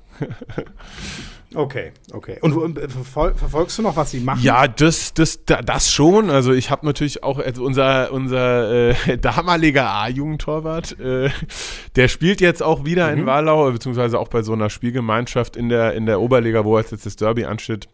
Und äh, ja, da habe ich natürlich schon immer noch mal Kontakt und äh, verfolge ich schon noch, ja. Bisschen Drähte sind noch so. Ich bin heute ein bisschen unstrukturiert, aber mit dir äh, quatscht man so schön, dass das, glaube ich, gar nicht schlimm ist. Äh, jetzt zum, äh, zu den Stuttgarter äh, ähm, Anfangszeiten. Äh, du bist 2010 hingegangen, damals ja noch das war, also die haben ja genau den umgekehrten Weg eigentlich gemacht. Ne? Damals war das eher noch klein und beschaulich und dann ging es, du warst ja ganze neun Jahre da, 2015 dann hoch in die Bundesliga. Wie, wie war so diese Zeit? Da hast du ja auch unfassbar was mit, mit aufgebaut, ne? Ja, das war auch eine sehr, sehr lange, sehr spannende Zeit. Ähm, ja, wo ich auch ja diesen Werdegang von so einem kleinen Verein, ich bin da hingegangen, da haben wir in Bittenfeld wirklich in der in der Gemeindehalle heißt sie und äh, ja, der Name ist auch Programm. Also es ist wirklich da mitten im Dorf, im Wald, äh, so eine kleine in die Jahre gekommene Halle, die aber auch irgendwie ihren gewissen Charme mhm. hatte. Und als wir, ich hatte da vorher ja schon ein paar Mal gespielt, da haben wir uns natürlich, haben wir das immer so ein bisschen belächelt, aber sind immer mit äh, acht bis zehn Toren äh, Minus wieder nach Hause gefahren. Und ähm, ja, die, die, die Entwicklung, die der Verein gemacht hat, äh, die ist natürlich brutal auch. Also von dem Dorfverein in die Großstadt äh, und äh, trotzdem aber noch die, die Wurzeln gewahrt, ähm, kann man nur einen Hut vorziehen. Ja. Mhm, mh. Na, und jetzt, wenn man jetzt an die Porsche Arena denkt, das ist schon eine der imposanteren Spielstätten so und äh, gut, wobei tabellarisch, ich weiß nicht, äh, haben ja schon Trainer gewechselt. Äh, ist das, ich weiß nicht, was, was machen wir denn mit Stuttgart? So ein bisschen ist das weder Fisch noch Fleisch, dein Ex in der Saison bisher, ne? Ja, im Moment ja ähm, schon ein klarer, klarer Aufwärtstrend zu erkennen, ja. Ähm, das stimmt, ja. Das stimmt. Die, das, die letzte Saison war sicherlich äh, bisschen durchwachsen und jetzt auch bis zum Trainerwechsel, aber mein alter äh, Mitspieler und Kumpel äh, Michael Schweikert hat das, äh, macht das in meinen Augen echt, echt sehr, sehr gut mit auch einer, mit auch einer äh, guten Gelassenheit und Ruhe da an der Seitenlinie. Ähm, habe ich ein gutes Gefühl eigentlich, dass die, dass die äh, mhm. sich jetzt mit, mit Micha da äh, im Mittelfeld oder vielleicht auch ein bisschen mit einem Auge nach oben etablieren können, auf mhm. jeden Fall. Okay. Und deine Zeit so dort, also das ist neun Jahre, ist eine wahnsinnig lange Spanne, aber wie hast denn du so das erlebt, diese, diese Entwicklung? Also geht das irgendwie so in ganz kleinen Schritten und auf einmal merkt man, hoppla, wo, Alter, wo sind wir eigentlich jetzt gelandet? Oder gibt es dann so Peilmarken, wo man sagt, boah, jetzt hier, äh, jetzt sind wir schon mal eingleisige zweite Liga dabei, jetzt sind wir Bundesliga. Was bleibt so hängen aus so neun Jahren, wo so ein Verein so unglaublich wächst? Ja, also ähm, klar, es ist äh, ein super, super Werdegang des Vereins, aber es, das war jetzt auch nicht alles so einfach, muss man sagen. Also wir haben äh, den Aufstieg in die erste Liga uns bestimmt drei Jahre vorgenommen und ähm, mhm. immer wieder Rückschläge gehabt, hatten eigentlich auch echt immer gute Mannschaften, die haben immer um den Aufstieg mitgespielt und uns dann auch zwei oder dreimal nicht geschafft. Und ähm, umso größer war dann die, die Freude natürlich, als wir es geschafft haben und dann auch mit dem Sprung in die erste Liga. Das eröffnet halt einfach mhm. äh, neue Möglichkeiten. Da kamen neue Sponsoren. Äh, Kercher das äh, Engagement dann noch irgendwie ausgeweitet und äh, trotzdem hatten wir mhm. riesen Dusel, dass wir im ersten Jahr in der, in der Klasse geblieben sind. Also witzigerweise nur wegen der Insolvenz vom HSV in dem Fall. Ja, ja, ja. 2015, genau. Ja. Äh, oder 15, genau, 16 Saison, ne, Genau. Ja. Ähm, ja, ja, ja. Ähm, ja, deswegen, also da hat auch ein bisschen, hat man auch ein bisschen Glück, aber ähm, war auch nicht ja. alles einfach in den, in den Jahren. Aber eine super Zeit. Ja. Krasse Geschichte. Ja, ja, stimmt. Das ist genau. Ja, die, die zwei Vereine, die dich jetzt irgendwie so äh, verbinden durch die letzten Jahre. Ähm, und äh, neun Jahre ist, ist so unglaublich lang. Ähm, Gab es mal Überlegungen wegzugehen oder was hat dich immer in Stuttgart dann gehalten? Ja, die Überlegung, mal was anderes zu machen, die gibt es natürlich immer. Ich meine, ich bin da als, als junger Erwachsener äh, hingegangen und im Endeffekt nach neun Jahren als, als Mann wieder weg, so kann man es eigentlich sagen.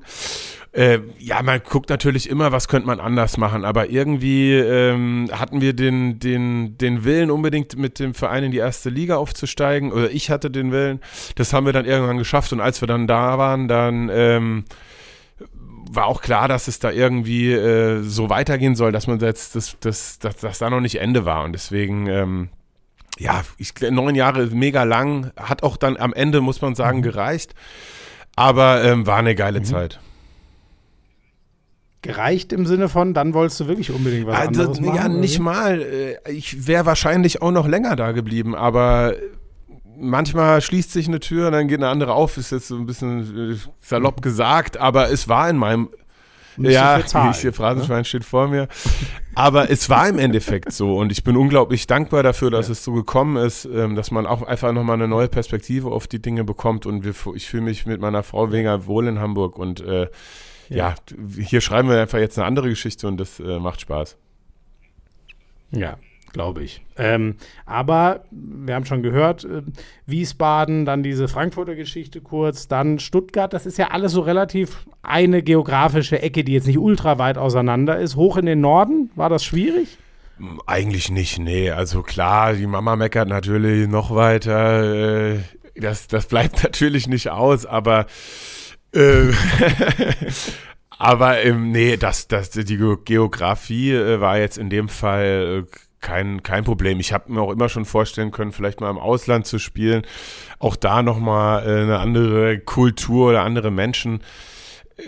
Oh, wo, wo wärst du gerne? Ja, pff, das, also viele Dinge. Also so wie es äh, äh, mein Kumpel Urmel gemacht hat, Porto, also da, mhm. da macht man sicherlich jetzt nichts falsch oder auch mein ehemaliger Mitspieler Jan Klein Eidam ist jetzt gerade in Lissabon, also das ist bestimmt auch jetzt nicht das Allerschlechteste. Ähm, mal eine, eine, andere Handballkultur und äh, man merkt es ja schon innerhalb von, von Deutschland, ob man jetzt im Schwabenland ist oder in Hamburg, die Menschen sind einfach anders Voll. und äh, ja. man, man lernt einfach eine andere, einen anderen Schlag kennen und das macht auch einfach Spaß. Mhm. Aber Hamburg ist natürlich auch eine unfassbar schöne Stadt, ne? Macht es das nicht auch leichter, sich da einzuleben? Hamburg ist, äh, ja, das, das, Hamburg zieht natürlich äh, die Menschen an und äh, das, das ist so, ne? einfach ne? so. Das ist natürlich auch, äh, um Spieler zu verpflichten, hier äh, ja, einfach ein großes Plus, ähm, dass man jetzt hier kein Schmerzensgeld zahlen muss, äh, um, äh, dass man hier wohnt, um Handball zu spielen, das ist klar, ja. Ja, ja. Ähm, du machst mir heute die perfekten Überleitungen, dann muss ich das nicht machen. Äh, hol mal noch mal eine zweite Sprachnachricht rein. Yes. Urmel, wie du ja. ihn nennst, ihr kennt ihn vielleicht als Manuel Späth. Hallo Schmiso, hallo mein lieber Freund Tobias. Ähm, es hat mich natürlich sehr gefreut, als ich die Nachricht bekommen habe, ob ich nicht ein paar Worte an dich im Podcast richten möchte. Ja, nach all den Jahren auf und neben der Platte, die wir da zusammen verbracht haben, ist gar nicht so einfach, da eine Geschichte rauszupicken. Ähm, letztlich habe ich doch, glaube ich, aber eine ganz, ganz gute gefunden. Und zwar, ähm, als wir letztes Jahr in der Vorbereitung unseren Mannschaftsabend haben, hatten und da ein bisschen im Hamburger Nachtleben unterwegs waren, haben wir dann äh, ja zu später Stunde zufälligerweise an der Bar Mario Basler getroffen. Und ja, ähm, jeder, der ihn kennt, weiß, es ist ja ein sehr umgänglicher Typ. Dementsprechend sind wir dann auch schnell mit ihm ins Gespräch gekommen und haben natürlich auch das ein oder andere Kaltgetränk mit ihm da getrunken. Ja, auf jeden Fall war es ein sehr lustiger Abend und ähm, ja, Schimmel hat dann auch noch mit ihm die Nummern ausgetauscht, sind dann auch regelmäßig mit ihm in Kontakt geblieben. Und er hat uns dann, als er seine Show in Hamburg hatte, er hatte so eine Bühnenshow, in der er unter anderem ähm, ja, aus seinem Buch vorliest und ein paar Anekdoten erzählt. Da hat er uns dann eingeladen. Wir sind natürlich auch gerne dorthin gegangen und saßen dann ganz entspannt im Publikum. Ähm, ja, er hat von seinen Geschichten erzählt, von seinen Anekdoten und unter anderem auch ähm, erzählt, dass er ja immer als trainingsvoll galt, hatte dann aber nur gemeint, ja, wer schon alles kann, braucht ja auch nicht trainieren. Oder Schimmel. Und ähm, ja, das ganze Publikum schaut uns daraufhin so an und äh, ich wusste jetzt auch nicht so wirklich, warum er uns da oder beziehungsweise Schimmel angesprochen hat. Keine Ahnung, was er damit meinte, aber ja, können wir am besten mal Schimmel direkt fragen, was es damit auf sich hat. In diesem Sinne, euch noch einen schönen Podcast. Ich freue mich aufs Anhören und bis bald. Ehrlich, ehrlich. Vielen Dank an Manuel Spät. Das ist eine überragende Anekdote. Darfst du gleich mal erklären? Was, was, was meinte der, der Basler? Bei Basler Ballard. Ich glaube, so hieß das damals. Also, hat er dich als Trainingsfaul hingestellt oder was? Oder als Alleskönner? Ja, das ist die gute Frage. Aber da hat der Mario Basler ja äh, wahrscheinlich noch kein Training, aber vielleicht schon das ein oder andere Spiel von mir gesehen hat. Kann es ja nicht. Ist ja klar, was er gemeint hat. Geil. Das ist die richtige Antwort. Oh Mann. Seid ihr, seid ihr heute noch irgendwie in Kontakt mit ihm? Ja, wir haben jetzt letztens noch mal mit ihm geschrieben. Ja, also wir sind schon immer mal im Kontakt. Die Einladung, dass er mal zu uns zum Heimspiel äh, kommt, die steht noch aus. Also er, äh, er wohnt ja, glaube ich, im, in Osnabrück und hat eigentlich versprochen, dass er mal vorbeikommt. Aber er ist natürlich auch viel beschäftigt hier, Sommerhaus der Stars oder was da immer alles abgedreht ja. werden muss. Ähm, nee, aber war, war natürlich mega lustig mit ihm. Ähm, also Urmel hat ja eigentlich ja. schon alles gesagt zu dem, zu dem äh, feuchtfröhlichen Abend. Ähm, irgendwie ja. ist ein super Typ, der Mario. Über was, äh, also der ist, ich, ich, ich, hatte auch mal einen Abend mit ihm, als wir an der, an der gleichen Bar saßen und was der da so wegschrotet, mein lieber Mann, habe ich höchsten Respekt vorgehabt. Der Kerl, der, der ist schon gut unterwegs. Ähm, über, was, über was quatscht man dann so? Gibt es so klassische Sportler-Themen? Kann man das sagen? Irgendwie tauscht man sie über Sport aus oder geht es um ganz andere Sachen? Geht es eher um, ich weiß nicht, Autos und Frauen, um mal bei George Best zu bleiben. Ah ja, nee, das ist schon, schon sehr, ähm, sehr nah am Klischee. Also wir haben schon in erster Linie auch äh, gerne Mario reden lassen, wie er von alten Zeiten äh, und alten Geschichten, ja, die er auch ja. in seiner Show sagt. Also da kriegt man natürlich schon nochmal einen anderen Einblick und äh, ja, also die Zeiten sind ruhiger geworden. Das kann man, glaube ich, das kann man, glaube ich, mit äh, ruhigem Gewissen sagen, ja. Ja. Willst du etwa sagen, der hat damals nicht wie ein Asket und Vollprofi gelebt? Der das, das hat er nicht, nee, das hat er definitiv nicht. wie ist denn eigentlich bei dir? Ganz ehrlich, Schimmel, lebst du sehr vorbildlich oder lässt es dir auch mal richtig gut gehen? Ja, ich trinke schon auch ganz gern äh, mal ein Bier. Da äh, brauchen wir uns auch nicht um, um heißen Brei reden. Ähm, er Ernährung mhm. an sich nehme ich, nehm ich äh, sehr ernst. Also ich koche sehr gerne, ich koche sehr gerne gesund. Äh, trinke aber auch ganz gern Wein dazu. Mhm. Cool. So, ich finde das auch, äh, das ist nichts Schlimmes. Ne? Wir wollen ja alle noch ein bisschen leben und nicht nur äh, äh, äh gucken, dass äh, alles ja, asketisch hier bleibt. Der, der, Rolf Brack hat das mal so schön gesagt, nur mit Asketen gewinnt man auch nichts. Ja, das, äh, das, das, das, das, sehe ich auch so. Also ich sag mal, wenn ich jetzt beim Handball merken würde, oh Gott, ich habe jetzt zwei Bier getrunken, ich kann jetzt hier nicht mehr hoch und runter laufen, dann ist natürlich das eine Sache, die man überdenken muss, aber äh, ja. Wo läuft denn der Schimmelbauer ja. lang? aber ich habe jetzt mit, ich bin gut gesegnet mit Ausdauer und äh, körperlichen äh, Voraussetzungen, ja. dass mich das jetzt, äh, solange das natürlich alles in Maßen betrieben wird, nicht einschränkt. Ja.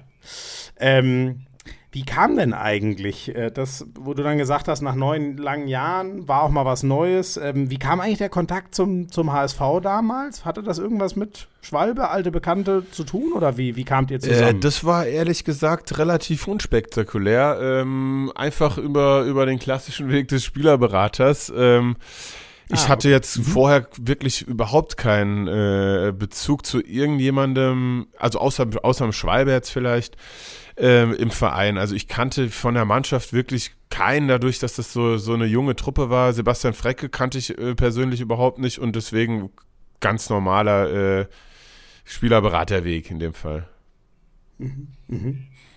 Ähm, Stimme, wir haben dann noch einen, über den HSV haben wir schon ein bisschen geredet. Ein, ein Thema, ich finde das ganz toll, dass du bereit mit, bist, mit uns darüber äh, äh zu reden. Ähm, ich glaube, du bist da auch relativ offen. Ich würde einmal kurz vorlagern, weil ich vorhin schon ganz kurz mit dem Professor Dr. Christian Wülfing gesprochen habe. Der ähm, ist Urologe in der Klinik in Hamburg und ähm, ich finde, der hat uns das in ein paar Minuten mega schön äh, zusammengefasst, warum sich das lohnt, äh, zur Vorsorge zu gehen, was ähm, Hodenkrebs, eventuell auch Prostatakrebs ähm, angeht. Ja, ich hoffe einfach, das gibt euch eine kleine Einordnung äh, und, und, und hilft einfach so ein bisschen auf dieses Thema aufmer aufmerksam zu machen. Ist ja auch gerade November und das vertiefen wir dann gleich alles noch mit äh, Schimmel und er wird uns so ein bisschen seine Geschichte dahingehend erzählen. Herr Professor Dr. Wilfing, erstmal vielen Dank, dass Sie sich Zeit nehmen. Äh, ist äh, sowohl ernstes als auch wichtiges Thema. Äh, die Spieler vom HSV Handball, die waren schon äh, bei Ihnen zur Vorsorgeuntersuchung. Ich war zum Beispiel auch noch nie. Wie, wie, muss ich mir das denn vorstellen? Was passiert da, wenn ich zu Ihnen in die Klinik komme zu so einer Vorsorge? Ja, zunächst mal vielen Dank für die Einladung. Ich finde das natürlich ein großartiges Projekt äh, und auch ganz vorbildlich, dass sich die Handballer in diesem Fall hier so ein bisschen auch da reingeschmissen haben. Das ist ja so ein Thema, was für Männer irgendwie nicht so sexy ist, seien wir ehrlich. Ne? Ja. Die, ja. die Männer wollen gesund sein, die wollen stark sein, die wollen geraden Rücken machen und da zählen so Schwäche-Sachen wie Krankheit oder auch ehrlich gesagt die Angst vor Krankheit. Das ist ja häufig so ein mhm. Thema, dass man irgendwie Angst ja. davor hat, loszugehen. Deswegen nochmal großartig, dass wir das hier gemeinsam machen, diese ganze Aktion und dass, dass ich das heute mal erklären darf. Ich glaube nämlich, und damit komme ich auf die Antwort Ihrer Frage, dass ähm, viele gar nicht genau wissen, was beim Urologen eigentlich passiert. Äh, ja, und ja. Äh, ich sage Ihnen, nichts Schlimmes, gar nichts Schlimmes. Die meisten gehen raus und sagen, wie, das war's schon. Und ja. äh, für das, was wir dabei rauskriegen, nämlich eine wirklich gute Aussage über den Gesundheitszustand, finde ich, äh, müssen die Männer besser Bescheid wissen, weil wir, wir haben nach wie vor das Thema, dass zu wenig Leute zu, zur Früherkennung Mhm, mhm, ähm, soll ich mal erzählen, was so los ist beim Urologen? Damit so, sehr, sehr gerne. Ja. Also geht man hin und wird mal abgetastet oder gibt es genau. Ultraschall oder? Alles, genau, alles gehört dazu. Es ist vielleicht am Anfang einmal nochmal wichtig zu sagen, ähm, was ist eigentlich Vorsorge? Ne? Und wir haben über die Handballer gesprochen. Die sind ja von ihrer Altersstruktur, sind die so in den 20ern, vielleicht sogar 30er, also sind eher jüngere Männer, ne? junge mhm. Erwachsene. Dieser Altersstufe ist tatsächlich so, dass das Risiko oder dass der Hodenkrebs die häufigste Krebsart ist in dieser mhm. Altersstufe bei Jungs. Mhm. Ne? Das ist bei, sagen wir mal, in der Altersstufe 20 bis 30 so. Der Hodenkrebs ist selber als Erkrankung nicht besonders häufig äh, im Vergleich zu Prostatakrebs, auf den wir gleich noch kommen. Aber äh, es ist in der Altersgruppe der häufigste. So, das heißt, wenn es um Vorsorge geht oder Früherkennung, was ich noch besser mhm. finde, geht es ja darum, möglichst, wenn sowas eintritt, früh zu erkennen. Was machen wir, wenn jetzt jemand kommt zur Urologin, zum Urologen? Es gibt ja auch Urologinnen, die ich mal hier lobend erwähnen, mhm. und das ist auch wichtig. wichtig. ja. ähm, dann wird im Falle der Hodenuntersuchung wird abgetastet. Das ist ja was, was Hoden, äh, was, was Männer selber auch machen können, den Hodencheck, ne, sich selber mal abtasten, denn der Hoden, äh, den, den muss man auch ein bisschen kennenlernen. Das ist eben die, nicht nur die. Wie, wie mache ich das denn? Das finde ja. ich ehrlich gesagt schon mal sehr spannend. Worauf achte ich da, wenn ich mich selber abtaste? Also, wenn jemand zum allerersten Mal seinen Hoden abtastet, wird er merken, es ist nicht nur die Kugel, die da lose drin rumbaumelt, mhm. äh, links und rechts, so, das ist der Hoden, sondern mhm. da hängt auch so komisches irgendwie, da hängt was dran. Und das ist der Nebenhoden. Und der Nebenhoden ist, der sitzt im Prinzip wie so eine kleine, schmale Kappe, äh, sitzt der so seitlich am Hoden drauf und geht dann weiter in den Samenstrang. Der Samenstrang ist ja letztendlich das, was, was die Samenzellen äh, transportiert und der, mhm. der wandert sozusagen im Hodensack nach oben in die Leiste. Da kann man den auch tasten. So, und das zurück zum Hoden. Es geht um Hodenkrebs und der Hoden selber, der muss abgetastet werden und der mhm. fühlt sich ja so, man sagt immer so prall elastisch an und es geht um die Frage, sind dort Verhärtungen. Und mhm. da sollte man sich eben nicht ablenken lassen von dem Nebenhoden, der am Hoden an der Seite aufsitzt, also nicht im Hoden selber drin ist. Äh, mhm. Und bei Hodenfrüherkennung, Abtastung und Veränderung im Hoden selber.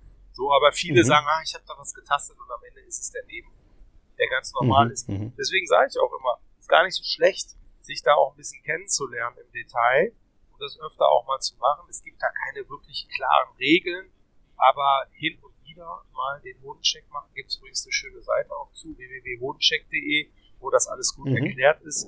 Ähm, das schadet gar nicht. Ja? Und mhm. dafür braucht man ehrlich gesagt auch noch gar keinen Urologen. Wenn man dann zum Urologen gehen würde, weil man sagt, ich will es ein bisschen genauer wissen oder irgendwas ist auffällig, ich möchte gerne wissen, was so ist, dann würden wir einen Ultraschall. Und Ultraschall, das kennt man ja, da wird einfach auf den Bodensack so ein kleiner Ultraschallkopf gehalten, ein bisschen Gel. Das tut nicht mhm. weh, das drückt nicht gar nichts, das dauert nicht mal eine Minute.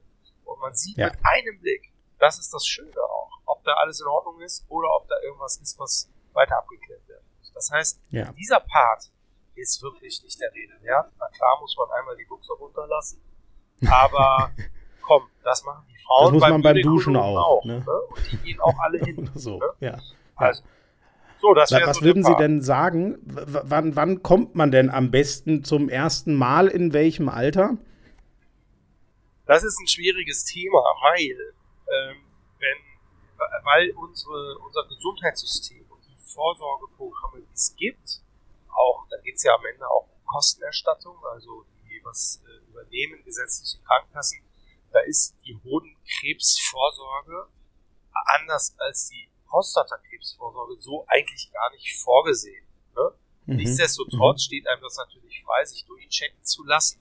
Und äh, so, das hatten wir gerade besprochen. Dann kann man einen Termin beim Urologen machen und in die Praxis gehen und das machen. Und wann macht man das? Ähm, also ich sag mal so, das Risiko für diese Erkrankung ist am höchsten so, und wie gesagt, man will niemanden verängstigen. Das ist per se selten. Ähm, aber das ist eben so zwischen 20 und 30. So, und natürlich mhm. gibt es auch mal Jungs, die mit der Pubertät, ehrlich gesagt, äh, die, die, deutschen Urologen haben mal eine Zeit lang etwas äh, beworben, was, was jungen Sprechstunde genannt haben. Die Jungs sind ja häufig, wenn sie in der Pubertät sind, irgendwie fühlen die sich zu alt für einen Kinderarzt, ne? Aber mhm, so, und das mhm. ist was, wo man natürlich auch Themen hat, Sexualität, viele Fragen. Äh, früher wurde das in der, Bild, in der, in der äh, Bravo-Zeitung, heute wahrscheinlich Internet bedient. Aber natürlich kann man dort sich an den Urologen wenden, der einem Rat und Tat gibt. Wenn es um die reine Forderung geht, also Krebs will ich wissen, habe ich das noch nicht, dann würde ich mal sagen, mhm. da ist es vermutlich mal irgendwann äh, so ab 18, 19, 20 mal loszugehen. Aber noch viel wichtiger, sich selber hin und wieder abzutasten. Mhm. Und äh, wenn es dann, äh, weil wir den Tobias Schimmelbauer heute zu Gast haben, ähm, da ist es ja früh äh, erkannt worden, aber der hatte dann leider wirklich äh, Hodenkrebs und äh, gab es neulich eine ganz außergewöhnliche Aktion, weil der Roboter, wenn ich richtig bin, mit dem er auch operiert ja. worden ist, mit dem hat er dann selber mit so einem ganz feinen Gerät ein Trikot unterschrieben. Genau, das will ich kurz erklären.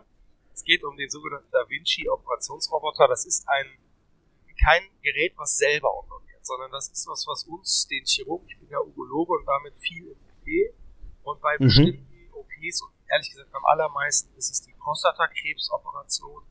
Die hatte mhm. Schimmel nicht, ne? Ähm, insofern mhm. ist er selber mit diesem Gerät nicht operiert worden, aber dieses Gerät wird eben für große Tumor-OPs eingesetzt, ist eine super Präzisionsmaschine und äh, ist, ist sozusagen die, die neue Technologie, die sich immer weiter durchsetzt. Da Vinci Roboter.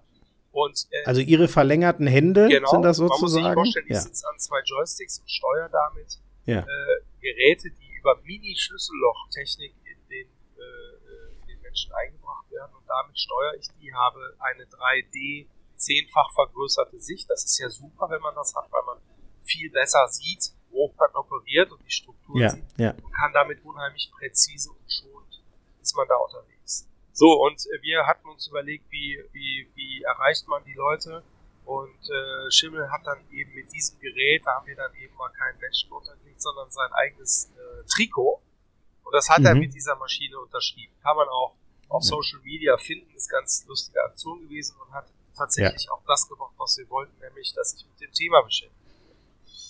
Ja. Und ähm, genau, die Frage war ja, was, was muss dann gemacht werden? Ich will nur ganz kurz sagen, ähm, Hodenkrebs, und das ist die gute Nachricht, deswegen freuen wir uns auch immer, wenn junge Männer mitmachen und sich früh äh, oder, oder der, der Tumor früh erkannt wird. Denn Hodenkrebs ist super heilbar. In allen Stadien, selbst wenn es schlimmere, größere mhm. oder aggressivere Tumoren sind. Wir haben hier eine Heilungsrate von fast 99 Prozent. Ne? Und ja. deswegen macht es auch Sinn, es früh zu erkennen. Und wenn man mal ja. was hat, sich eben auch zu trauen, zum Arzt zu gehen und sagen, jetzt schau da bitte einmal kurz drauf, denn leider mhm. gibt es immer mal wieder auch Fälle, wo man dann doch Angst hat und ai, ai, ai, und das verzögert, dann wächst das Ding. Da haben wir schon schlimme Sachen erlebt. Und wenn das auf dem Tisch liegt, man dann wirklich die Diagnose hat, kann ich nur sagen, da gibt es die verschiedenen Therapieansätze. Es muss häufig operiert werden. Es gibt in seltenen Fällen auch nochmal Situation, dass man eine Chemotherapie machen muss. Äh, mhm. Aber immer mit dem Ausgang, dass da am Ende eine Heilung ist und man sein normales Leben wieder aufnehmen kann. Ja. Das, ja. Muss, das kann man gar nicht oft genug sagen. Äh, denn für viele, die betroffen sind, bricht natürlich sofort eine Welt zusammen. Das sind junge Männer, da sind häufig auch die Eltern noch jung. Ne? Die, mhm. die drehen durch, denken, um Gottes Willen, hier ist Krebs. Aber so, da kann man nichts dran machen, man kann es auch nicht verhindern, dass das kommt, man kann es nur früh erkennen. Dann ist eben die gute Nachricht, dass die Heilung so gut ist. Das ist ja top. Ja, super.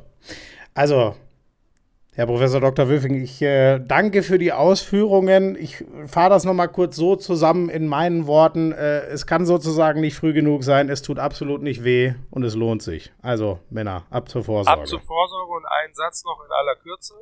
Wenn dann die Leute ein bisschen älter werden, ab 45, 50 kommt die Prostata hinzu und dort wird mhm. tatsächlich dann die Prostata abgetastet. Das haben wir eben noch nicht besprochen. Einmal durch den Darm wird die abgetastet, mhm. überhaupt nicht schlimm, eine rektale Untersuchung äh, weil man damit eben abtasten kann, ob Werte in der Prostata sind. Denn Prostatakrebs ist der häufigste Krebs beim Mann äh, in der Altersstufe ab 50.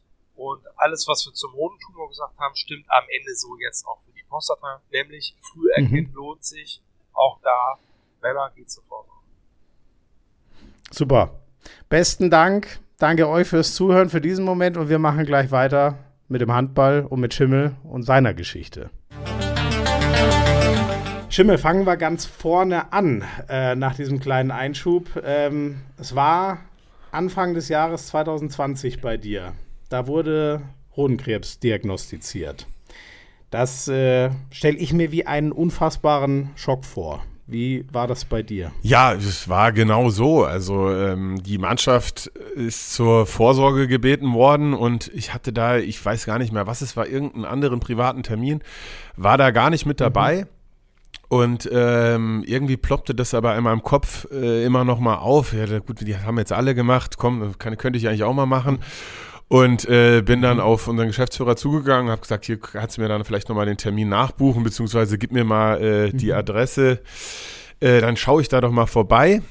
Und Boah, aber was ein Glück, dass du das Ja, brutal. Hast, ne? Also wie viele Leute hätten gesagt, ach komm. Ja, ich verpasst. hatte dann, also so, so wie es halt auch so ist, das ist natürlich nicht der, der äh, der Termin, wo man am liebsten hingeht und ich hatte den auch noch zweimal verschoben ja. irgendwie und äh, bin dann aber irgendwann dann doch hin und ähm, ja klar, eine routinemäßige Untersuchung und äh, wenn du dann beim Ultraschall der Gesichtsausdruck des Arztes reichte eigentlich schon, um, äh, um, um zu sehen, so, boah, irgendwas ist komisch.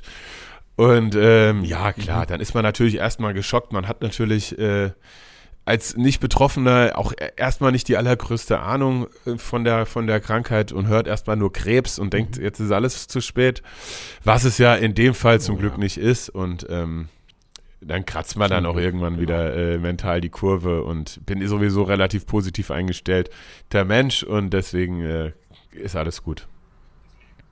Das merke ich. Also so, ne, wie du hier mit uns quatscht, versteht man, glaube ich, dass äh, die, da braucht es noch viel mehr, um dich aus der Bahn zu werfen. Zum Glück, das hat ja sicher auch geholfen, sowas zu überwinden. Aber wie schnell ging das bei dir?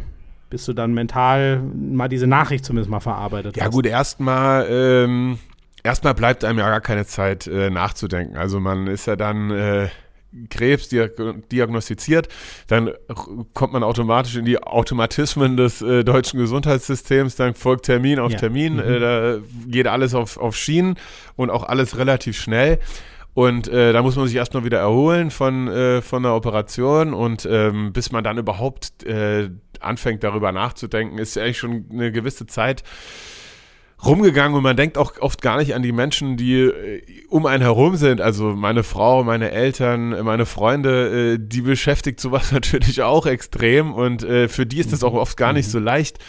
Äh, wenn sie es dann mit einem wie mir zu tun haben, der sagt, ja, ist alles nicht schlimm, ist alles nicht schlimm, weiter geht's, weiter geht's. Ja. Ähm, Ja, ja. Ach krass, du warst sogar eher so der, wie soll ich das sagen, der, der, der motivationsmäßig oder hoffnungsmäßig alles hinter sich hergezogen hat, kann man das so sagen? Ja, ich, also ich hack das dann, äh, ist passiert, äh, ist weg, weiter geht's so. Und äh, aber das fällt natürlich nicht jedem so leicht und ähm, auch wenn man Ja. nicht selbst betroffen ist und das dauert dann teilweise auch ein bisschen länger, bis man das dann äh, erkennt, dass da vielleicht der ein oder andere noch ne, noch mal drüber reden will. Mhm. Ja. Ach wirklich, du warst schon so, ey, alles gut und dann kamen noch ein paar und okay, das ich mir gar krass. Aber wirklich dann so im Sinne von, also die wollen wissen, wie es dir geht oder musstest du da teilweise sogar wirklich du dann trösten und sagen, ist ja gar nicht schon, so schlimm? schon auch. Also sowohl als auch. Krass. Okay, aber da wirst ich aber. Okay, das finde ich schon. Aber wie hast denn das hin? Bist du einfach so grundpositiv im Kopf? Das ist ja schon eine unfassbare Stärke. Ja, also der eine sagt jetzt, der ist grundpositiv, der andere wird vielleicht sagen, der verdrängt vielleicht auch irgendwas. Äh, es ist natürlich immer, immer, immer ein schmaler Ja, Grad, schmaler ja, Grat. Äh, aber ich komme ganz gut klar, so wie ich das mache. Ja. Ja.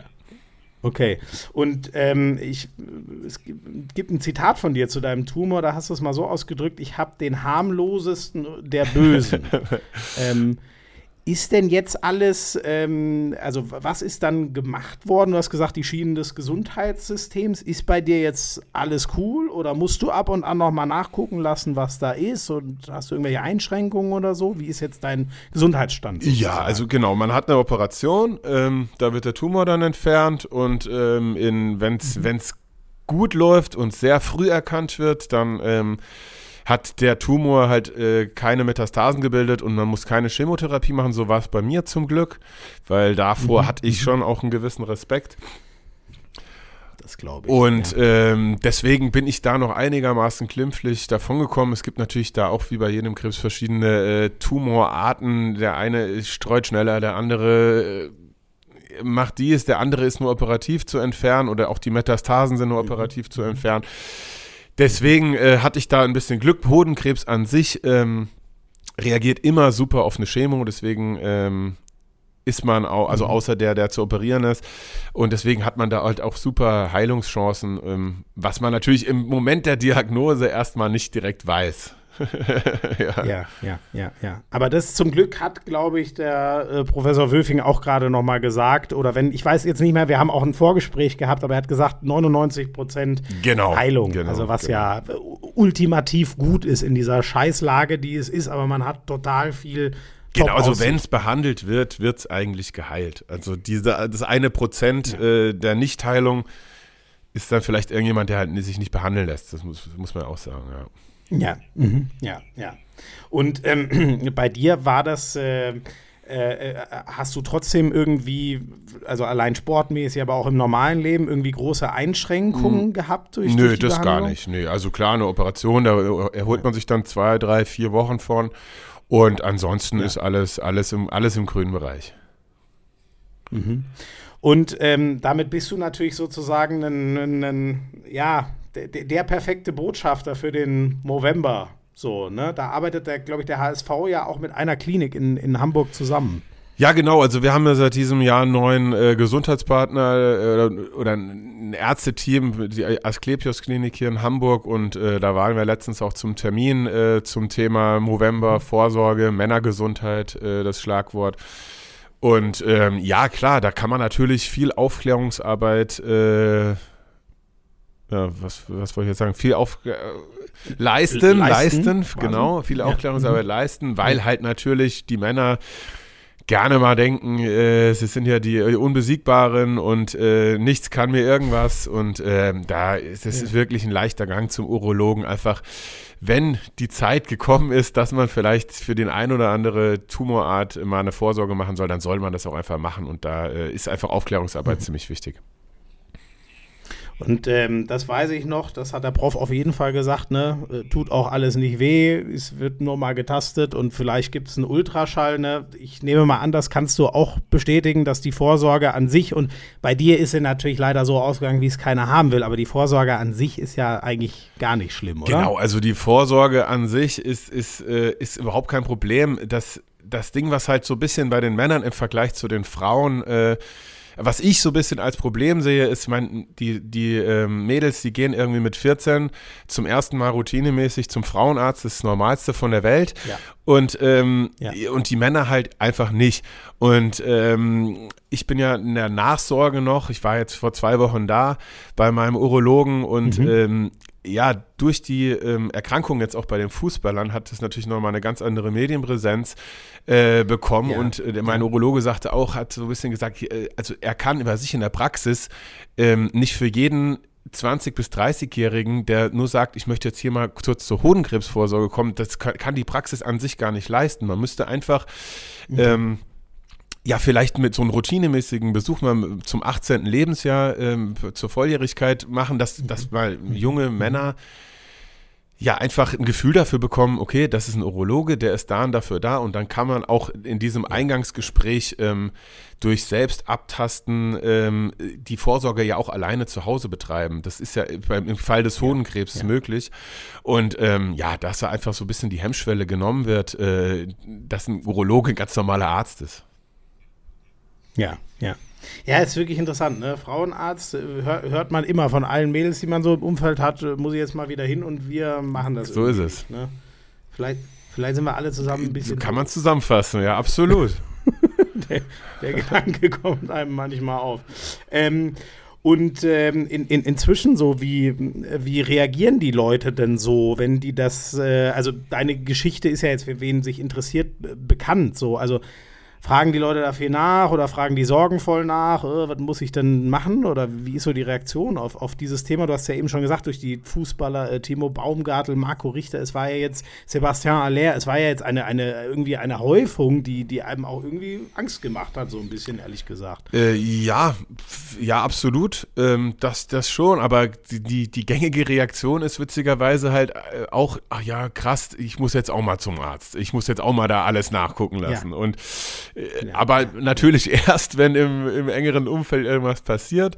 Ähm, mhm. Klar, die Nachfragen sind natürlich immer noch da. Schimmel und wie sieht's aus? Ist da alles gut? Ist das jetzt vorbei? Und ja, es ist mehr oder weniger vorbei. Man soll den Tag nicht vor dem Abend äh, loben, weil man als Krebspatient äh, generell erst nach fünf Jahren als geheilt gilt. Ähm, deswegen muss ich so lange auch noch halbjährlich äh, zur Nachsorge. Da wird dann immer noch mal im Blut einfach geschaut, ob da weiterhin alles gut ist. Aber bei mir ist aktuell alles bestens. Kann alle beruhigen. Super, super. Dann drücke ich dir die Daumen und äh, ich habe auch nicht das Gefühl, dass du irgendwie sorgenvoll durchs Leben gehst, was mich ehrlich gesagt sehr froh macht. Sehr gut, macht. sehr gut, dass der Eindruck entsteht. Das, ja, na, der, der, der ist sehr verfestigt. Das ist nicht nur ein kleiner Eindruck, würde ich sagen. Ich glaube, das ist ja auch äh, mit, das, mit das Wichtigste. Ähm, ja, also ich hoffe, wir haben euch das Thema äh, November. Tastet euch gerne äh, selber ab. Ich glaube, der Doc hat ja auch eine, eine wie hieß die jetzt? Ich glaube, rodencheck.de. Ich bin mir jetzt nicht mehr sicher, aber das findet ihr, wenn ihr Lust habt. Ich glaube, das hat er ja auch nochmal gesagt, wo man das finden kann. Und, und wenn, geht ruhig mal zum Urologen. Tut nicht weh, äh, tut gut und kann im Zweifel sogar äh, äh richtig helfen. Ähm, ja, wie, wie kriege ich jetzt den Sprung zurück zum Handball? Ähm, ich lasse ich lass mir einfach mal wieder helfen, würde ich sagen, und hole noch mal die letzte Sprachnachricht, die wir haben dazu. Heute haben Wer wir fehlt ganz denn noch? viele. Äh, Einschübe. Jetzt darfst du mal raten. Wer könnte noch zu Wort kommen? ja. Aber du kennst so viele Leute. Ja, das, ich, ich hätte mir jetzt auch schwer getan. Ja, spiel einfach ab. Ja, rein. Servus, lieber Schimmel. Hier ist Baker.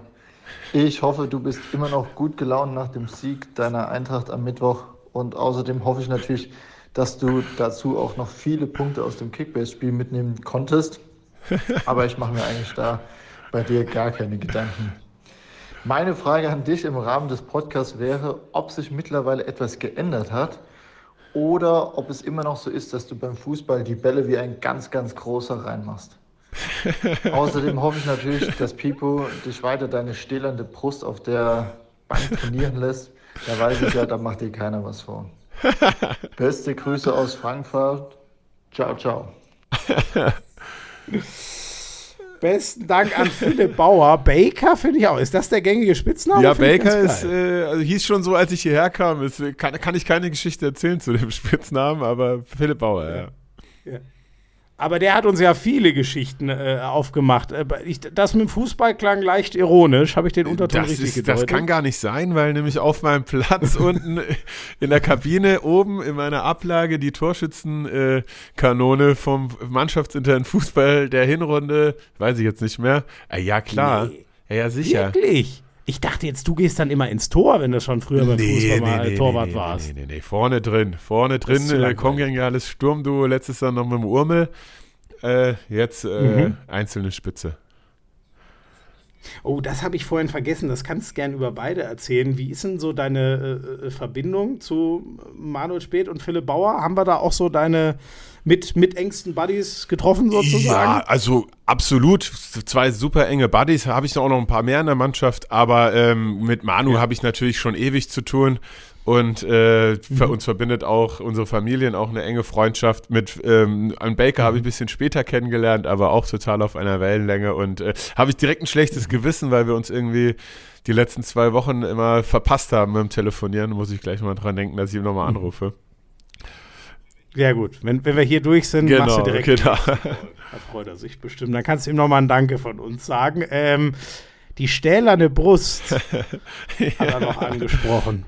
Bist du gerne mal an der, an der Handelbank oder wie muss ich mir das vorstellen? Oder eher Ja, nicht ich so? habe natürlich im, im Krafttraining über die Jahre da so eine gewisse äh, Routine etabliert und äh, deswegen habe ich bin auch äh, sehr dankbar, dass unser Athletiktrainer mit seinen mit seinen Ideen mich da so ein bisschen außen vor lässt und ich so die Sachen machen darf, die mir gut tun und da gehört natürlich Bankdrücken und äh, und äh, Bizeps Curls sind natürlich ganz oben bei mir auf der Liste, klar. Okay.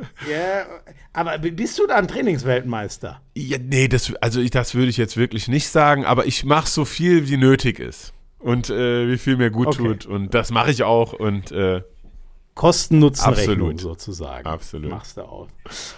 Ähm, und Kickbase, ich, ich bin da ja so ein, ein Freak. Ich, wenn ich diese Spiele spiele, spiele ich, da geht so viel Zeit bei mir drauf, weil ich es nicht ertragen kann, dann nicht Erster zu werden, dass ich es mir inzwischen selber verbiete. Wie viel Zeit geht äh, für dich mit Kickbase flöten jeden Monat? ja, boah, das ist schwer, schwer in Stunden zu fassen. Es sind wahrscheinlich am besten ist es auch, wenn man sich nicht aufschreibt, weil es, äh, wie du schon sagst, viel Zeit beansprucht. Aber ja. Ja, wir haben da auch einen Wett Wettbewerb innerhalb der Mannschaft. Äh, würden bestimmt einige sagen, dass wir nicht mal Latten am Zaun haben oder dass es vielleicht auch nicht ganz gesund ist. Aber äh, es gibt natürlich auch noch einen kleineren Geldeinsatz, der aber wirklich äh, ja auf einem anderen Blatt Papier ist. steht. Also der ist wirklich, da will wirklich jeder Erster werden. Man liest da die Berichte und teilweise dann noch bei der Westfalen-Zeitung den Gesundheitsstand der BVB-Spieler.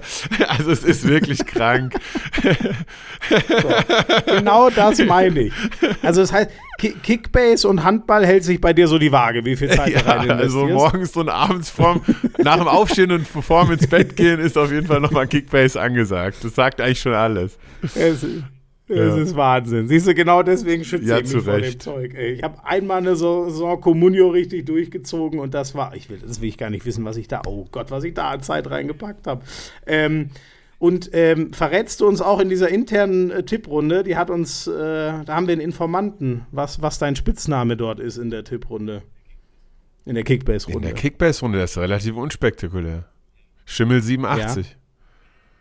Nein, nein, nein, ach so, ich meine, ja, wie, wie, Ewiger Zweiter. Ja, ja. ja, früh, also früher war ich war lange ewiger Zweiter in Stuttgarter Zeiten. Da war immer wirklich Micha Schweikert äh, Erster und ich war gefühlt immer Zweiter. Habe ich auch keine Mittel gefunden, an dem vorbeizukommen. Aber hier habe ich auch schon gewonnen. Also das kann man jetzt so nicht sagen. Ich habe mich jetzt die letzten Jahre mit Lukas Ossenkopf eigentlich immer abgewechselt. Aber dieses Jahr sieht es schlecht aus. Dann hast du uns doch schon genannt, äh, das Vögel, ja, ja, von dem ja, wir ja, diese Informationen haben. oh, aber dieses Jahr sieht schlecht aus. Was ich los? weiß es nicht. Ich kann es mir nicht, ich kann es mir auch nicht erklären. Ich setze jetzt nochmal die größte, alle Hoffnung in die WM-Pause, dass da nochmal irgendwas äh, passiert, aber es sieht nicht gut aus. Gib uns noch deinen Geheimtipp für die Rückrunde. Auf wen, auf wen setzt du? Einen Spieler. Da kann es nur einen geben. Meine große Hoffnung, Florian Wirtz. Ah, den habe ich jetzt lange durchgeschleppt oh ja, äh, mit Verletzung mhm. und äh, mhm. der muss mhm. liefern, sonst mhm. wird es eng. Ja, boah, hoffentlich. Hoffentlich. Ich meine, das ist so ein geiler Ich wollte gerade sagen, also da kann man ja auch nicht nur, nur für mich und Kickbase hoffen, sondern äh, auch für den Fußballer Florian Wirtz, dass das wieder was wird, ja. Genau. Ehrlich gesagt für ganz so Fußball Deutschland, weil der würde uns nicht so schlecht tun, wenn der jetzt auch WM spielen könnte. Ähm, Schimmel, abschließend noch, ähm, haben wir ja schon drüber sinniert, dass du gar nicht mehr der Jüngste bist mit 35. wie lange ist denn noch geplant? Wie, wie lange soll es denn noch eigentlich gehen? Wie lange willst du noch Handball spielen? Ja, eine ne gute Frage. Ähm, plane ich eigentlich gar nicht, beziehungsweise plane ich nur so insofern, dass ich sage, wenn ich jetzt wirklich jeden Tag Schmerzen habe, äh, aus dem Bett aufstehe und mir denke, was tue ich mir hier selber an, äh, dann ist es mhm. auf jeden Fall schon zu spät. Äh, da will ich auch gar nicht hinkommen, aber mittlerweile, mhm. ähm, ja, dadurch, dass sich meine Spielzeiten natürlich auch ein bisschen reduziert haben, beziehungsweise früher immer 60 Minuten, da war ich wirklich vom Spiel, äh, ja, auch wirklich ein paar Tage äh, gerädert. Mittlerweile ähm, mhm hält sich das ja so ein bisschen in Grenzen. Ich habe immer noch meine, meine Spielanteile, aber ich bin einfach nach dem Spiel nicht mehr so fertig und äh, das tut mir auch einfach mhm. gut. Ich bin noch fit und deswegen setze ich mir da jetzt zeitlich kein Limit, dass ich sage, ja, jetzt noch ein Jahr, jetzt noch zwei Jahre, aber ich will auf jeden Fall noch vier Jahre, äh, ist, ist in meinen Augen Quatsch. Also klar, ich bin in einem Alter, da schaut man auch ein bisschen kurzfristiger, vielleicht dann auch von Jahr zu Jahr, aber solange das äh, mir weiterhin so viel Spaß macht, wir weiterhin äh, ja, ich sehe, dass wir was entwickeln, wir zusammen was entwickeln und ähm, mhm. dass, mhm. dass solange das mir noch Spaß macht und mir nicht alles wehtut, bin ich auf jeden Fall noch am Start. Und du bist ja ein unglaublich vereinstreuer Typ. Und merkt man allein, wie wenig Vereine wir durchgegangen sind. Es waren gerade mal drei Stück, wenn man diese Fusion ja. als, als einen zählt, ja. sozusagen. Ne? Nochmal woanders hin? Dann auch eher nicht geplant? Ähm, man weiß nie, man soll niemals nie sagen, aber ist aktuell definitiv nicht geplant. Ich habe äh, ich habe hier aktuell alles, was ich brauche. Ich fühle mich wohl. Wir haben eine tolle Mannschaft. Äh, ich wohne in einer tollen Stadt und mhm. deswegen äh, gibt es jetzt ja. erstmal kein, keine, keine größeren Pläne. Aber hätte ich jetzt auch nichts gegen. Äh, ich habe ja vorhin mal das Ausland ja. angerissen. Klar, ja, irgendwann ist, die, ist die, Zeit auch abgelaufen, wann sowas möglich ist. Aber ähm, wenn es, wie der Urmels gemacht hat, nur ein Jahr ist, dann äh, ist alles möglich, sage ich mal. Jeden Tag hat der Bilder ja, ja, nervig. gepostet. Ekelhaft. War irgendwann wirklich stinksauer. so ein richtiger Poser, der Typ. ähm, aber gut, stimmt. In, in, du bist in so einer schönen Stadt, ne? Von Hamburg, wenn man sich stadtmäßig nochmal verbessern will in Deutschland, kann man nur nach München gehen. Da gibt es nun mal leider keinen Bundeswehr. Das, das, wenn du, wenn du, bist du ein großer, wohnst du in München, du Schmieso, oder? ja, ich bin okay. Münchner, das, ja. Äh, ich, ich, ich war so nicht vertreten. so gut vorbereitet wie du. Äh, ja, nee, München, eh, München kann man schon aushalten. Ja, das stimmt. Ähm, und ist, ist, was ist denn so dein Plan nach der Karriere? Gibt es da Überlegungen? Ja, das ist auch natürlich eine, eine Frage, die man irgendwie als, äh, als Handballspieler so ab dem 22. Lebensjahr konsequent gestellt bekommt und irgendeinem da auch, irgendwann einem auch, also anfangs habe ich da noch versucht, mich irgendwie für zu rechtfertigen. Ähm, aber wenn ich jetzt mit 24 einen Plan der Schublade gehabt hätte, dann wäre der jetzt wahrscheinlich auch schon sechsfach überarbeitet. Ähm, deswegen ja, gibt es ja. da jetzt keine, keine Musterlösung, aber ich mache jetzt ähm, auch mit Lukas Ossenkopf, dem ewigen Zweiten bei uns bei, im Kickbase, bald, äh, bald mal die C- und B-Trainerlizenz hier ähm, und ähm, damit ich mal Ach, cool. äh, die, die Lizenz schon mal habe, also Trainer wäre auf jeden Fall was, was ich mir vorstellen kann. Mein Handball ist nun mal mhm äh, das, was ich mein Leben lang mache, was ich, was ich äh, ganz gut kann und wo ich vielleicht auch ein bisschen was von weiß. Und äh, deswegen wäre das vielleicht auch äh, was, was ich in Zukunft machen will. Aber in welcher Form? Ähm, ja, da gibt es jetzt keine konkreten Pläne. Aktuell bin ich Spieler und das bleibt auch noch hoffentlich ein bisschen so. Ja, ja. Ey, ich finde das aber auch, also ich finde das völlig richtig. Wenn ich so einen geilen Job hätte und mir dann einer sagt, ja, aber jetzt sag doch mal, was machst du denn in 15 Jahren? Da würde ich auch sagen, ja. Frag mich in 14 Jahren und 11 Monaten und lass mich in Ruhe. So. Also das kann ich komplett verstehen. Ja. Schimmel, es war sehr, sehr cool. Wir machen noch ein letztes kurzes Break, dann kriegst du noch ein kurzes Fragengewitter und dann hast du es auch endlich überstanden. Alles klar. Wir sind gleich wieder da.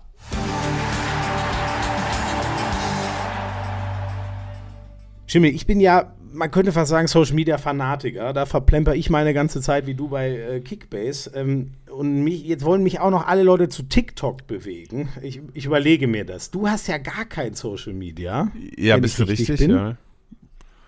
Wo würdest du dir dann am ehesten eins machen, wenn ich dich jetzt zwingen würde und sagen würde, du musst? Was wäre dann dein Netzwerk? Ich meine, du kennst ja wahrscheinlich alle. Äh, ja, ja, ähm, jein. Also ich muss sagen, TikTok, klar, grob weiß ich, um was es da geht, aber ja, so einen wirklichen Plan habe ich ehrlicherweise nicht. Ja, dumme, dumme Videos, Videos, ja, okay. Schön, schön zusammengefasst. Auch, schon alles dazu gesagt, warum ich auf keinen dieser Plattformen bin. Ich kann natürlich den, den äh, Nutzen, den diese Plattformen für äh, viele Personen haben, nachvollziehen. Das ist keine Frage.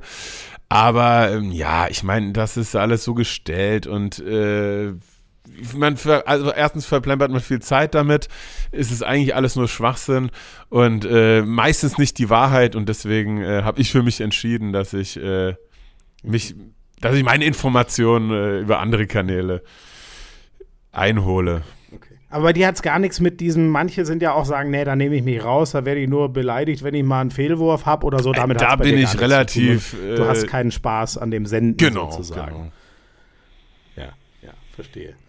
Ähm, ich hörte, du bist ganz gerne mal auf Sylt unterwegs. Gibt's da Gibt es da einen Hotspot, den du empfehlen kannst? Ja, also ich, also das kam jetzt auch erst durch die Zeit, äh, da, da, als, als ich nach Hamburg gekommen bin eigentlich, ja, also Sylt ist einfach eine wunderschöne Insel, hat jetzt nichts hier mit äh, High Society oder sonst irgendwas zu tun, will ich auch ganz klar betonen, das hat einfach eine, eine, eine wunderschöne Landschaft und ähm, Hotspots gibt's da äh, genug und einfach die Ruhe da, vor allem auch mit, äh, ich habe zwei Hunde, die, äh, die, äh, ah. die, denen gefällt's da auch super und äh, da kann man einfach eine wunderschöne Zeit verbringen. Deswegen, also einzelnen Hotspot kann ich gar nicht sagen. Ich weiß noch, bei mir ist jetzt echt, glaube ich, 20 Jahre her oder so, dass ich da war. Ähm, mir ist heute noch die, äh, wie heißen die hier, äh, äh, ach, die dicken Kartoffeln da, äh, äh, nicht äh, Backer, ihr wisst doch, was ich meine. Hier, die dicke Kartoffel und dann Fettkrabben obendrauf. Baked und, Potato. Ich den Laden nicht, aber wissen eh. Nee. Ja, irgendwie, also so. Also eine Ofenkartoffel, ja, gut. O Ofenkartoffel mit fetten ja, Nordseekrabben ja, ja, obendrauf. Ach, bei Gosch, kannst du ja kurz einmal sagen. Das, Alter, es ist 20 Jahre her, ich habe das immer noch. Du hast im, im Geschmack Kopf, auf der Zunge. Geschmack, als wäre es gestern. das ist crazy, wirklich. Das ist echt crazy. Ähm, also da, dann, dann da habe ich mal meine Empfehlung abgegeben. Ähm, wir haben vorhin schon mal kurz drüber geredet hier. Äh, wie wäre es mit äh, nach München ziehen? Nein, das war natürlich nur ein Spaß, aber ähm, Tegernseer Spezial ist dein Lieblingsbier, obwohl du ein so grob im Schwabenland lange warst und, und jetzt im Norden bist. Wie kommt denn das? Ähm, ja, das, das äh, kann ich gar nicht so genau sagen. Der hat hier der Getränkehändler meiner, meines Vertrauens äh, mal im Angebot gehabt und äh, wenn ich mal, wenn es mal so weit ist, dass ich einen Kasten hier mitbringen muss äh, für die Mannschaft, dann äh, bringe ich ganz gern mal den, den Tegern sehr spezial mit. Darf jetzt ein guter Kumpel von mir, der für eine andere Brauerei arbeitet, vielleicht nicht hören, aber ähm, aber ist einfach, äh, ja, München, äh, weiß der selbst, Schmiso, äh, gibt's ganz gutes Bier, ne? ja, das ist, da bin ich allerdings, das steht mir nicht zu. Also ich irgendwie, ich bin auf so eine ganz skurrile Art und Weise. Ich kann ja so mit Patriotismus und so jetzt nicht so viel anfangen, aber irgendwie aufs bayerische Bier bin ich auch stolz, obwohl ich selber fast überhaupt Machst kein Bier Machst du wie Mario Basler nur Wodka Lemon, oder? ja, sagen wir mal so die, die Richtung. Da bist du schon auf einem guten Pfad. Ja, ich bin in der Tat okay. Trinker. Das, das hast du absolut richtig erkannt. Ähm, Jetzt äh, habe ich noch einen, da bin ich ja fast, also so, du bist doch so ein witziger, spritziger Typ. Und jetzt steht hier noch auf meinem Zettel von meinen Informanten, du gehst leidenschaftlich gerne spazieren. Natürlich. Was ist ja, das natürlich denn? auch ein Stück weit, äh, weil der Hund bewegt sich ja schlecht von alleine. Äh, ein bisschen meinen, meinen Ja, vierbeinigen äh, Mitbewohnern geschuldet. Ähm, aber klar, also ich hätte jetzt auch nicht unglaublich viel äh, Spaß am Spazierengehen äh, ohne die Hunde. Ähm, deswegen habe ich Okay. das auch so durch die Hunde, muss man sagen. Ja. Okay, okay. Aber dafür, das ist ja auch geil, ne? Dass man mal, bei mir geht's ähnlich. Ich freue mich dann immer, wenn ich es durchgezogen habe mit einem Kumpel, aber mich muss eigentlich auch immer jemand aus dem Haus holen, dass ich mal So, äh, rausgehe, obwohl es so sinnvoll absolut, ist. hol dir einen Hund, dann hast du jemanden, der äh, sagt dir schon Bescheid. Äh, ob das verantwortungstechnisch bei meinem Leben Wahrscheinlich nicht, wäre, wahrscheinlich Das wage ich nicht, mal ja. zu bezweifeln. Das, das Ja. lassen wir mal lieber. Ähm, Schimmel, noch zwei handballtechnische Sachen. Wer ist eigentlich der beste deutsche Linksaußen aller Zeiten für dich? Ah, da würde ich jetzt wirklich, äh, ohne meinem Trainer natürlich zu nahe zu treten, aber nee, wer mich, wer mich als, als Jugendlicher einfach äh, wirklich begeistert hat, ist einfach der Kretsche. Ein- Einmal die Persönlichkeit, ähm, die Würfe, der hat einfach alles so ein bisschen anders gemacht als die anderen und äh, das fand ich damals echt cool und ähm, deswegen kann ich da nur ihn nennen. Okay. Also es ist ja immer so ein bisschen, für mich ist es ja gefühlt spannend, dass du Toto noch mit rein wirst. Für mich ist ja gefühlt immer die Kretsche-Uwe-Diskussion. Ja, ja, ge- Ne? gewinnt der Kretsche Aber- für mich um Längen. Ui, Oh, Sorry, okay. Uwe, aber Ah, Ich habe Uwe mal selber gefragt, weißt du, was der gesagt hat? nee. Ja, also ich finde äh, schon, dass ich am Ende der Bessere bin als Kretsche. dass, dass der, dass der, dass der Uwe natürlich ein äh, überragender äh, Linksaußen ist, das steht ja äh, mit einem krassen Handgelenk, weiß jeder, ist, das steht ja äh, außer Frage, aber ja, der Kretsche ist einfach äh, eine Persönlichkeit, eine, nochmal auf einer anderen Ebene mit seinen, mit seinen verrückten Dingen, die er gemacht hat und äh, er hat auch nicht interessiert, äh, was andere über ihn sagen, hat einfach sein Ding gemacht und das hat mich einfach damals besonders beeindruckt. Er ist doch gefühlt auch immer noch der deutsche Handballer, oder? Ich schätze mal so familienduellmäßig nennen sie einen deutschen Handballer, da würden 99, naja, 95 oder 90 auf Kretsche kommen. So ist es, so ist es. Gefühl, ne? So, und dann versuche ich es nochmal, Schimmel. Wann wird denn der HSV eigentlich Meister? Ja, jetzt willst du es aber nochmal wissen auf die letzte Frage, ne? Ey, der Weg ist noch lang, ähm, aber ja, das, ich meine, hohe Ziele, klar, aber sollte man sich stecken und äh, Hamburg ist, hat eine Tradition, war schon mal Meister, warum sollen sie es nicht irgendwann wieder werden? Ich werde es als Spieler wahrscheinlich nicht mehr erleben, so viel kann man schon mal sagen, aber ähm, Ich brauche jetzt 20 eine dann Jahreszahl. 2035. Oh, okay, aber das ist ja absehbar. Also das ist okay. Aber warum auch nicht? Warum auch nicht? Wir sprechen uns dann 2035 in meinem Podcast, wie auch immer er dann heißt, wieder und diskutieren das nochmal, warum es geklappt hat äh, oder warum es nicht geklappt hat dann. Ähm, und dann habe ich noch die obligatorische Ja. letzte Frage. Mensch, äh, Schimmel, hast du einen Gast, wo du sagen würdest, lad den doch mal ein, äh, mit dem kann man sehr geil schnacken? Puh, ja, wenn ich mich jetzt auch noch ein bisschen besser vorbereitet hätte, hätte ich natürlich einen aus der Pistole schießen können. Das ist die häufigst genannte Antwort auf diese Frage. Es ist so geil. Habe ich einen Gast? Ja, Mario Basler. Oh, das ist eigentlich. Ja, warum eigentlich nicht? Wir können mal so ein Crossover machen, ne? Das Denk mal drüber nach. Idee. Das mache ich dann. Dann soll der mal ein bisschen was über Handball. Ich stelle ihm dann aber auch nur Handballfragen. Kommst Hat du nicht nicht wahrscheinlich weit. nach zehn Minuten so gefressen. aber warum nicht mal so ein Crossover machen? Das behalte ich im Kopf. Da bist du auf jeden Fall mit einem um die Ecke gekommen. Den hat definitiv noch keiner Sehr gut. Ähm, Jimmy, ich sag dir nochmal tausend Dank. Das war wirklich eine Riesenfreude, mit dir äh, so locker zu schnacken. Sehr, sehr cool. Und auch danke nochmal. Ich finde das alles andere als selbstverständlich, dass du äh, ja, uns deine Krankheitsgeschichte äh, äh, nochmal Ja, so gerne. erzählt hast. Und ähm, wer, wer weiß, wofür es gut ist, sage ich mal. So machen wir es ja, ne? damit auf das Thema einfach aufmerksam Genau. gemacht wird. Ich danke dir hat sehr. Spaß gemacht. Ich danke euch fürs Zuhören. Danke dir. Äh, und äh, ja, lasst uns gerne ein Abo da, lasst uns ein Like da, abonniert den Podcast, dann kriegt ihr immer mit, wenn neue Folgen da sind.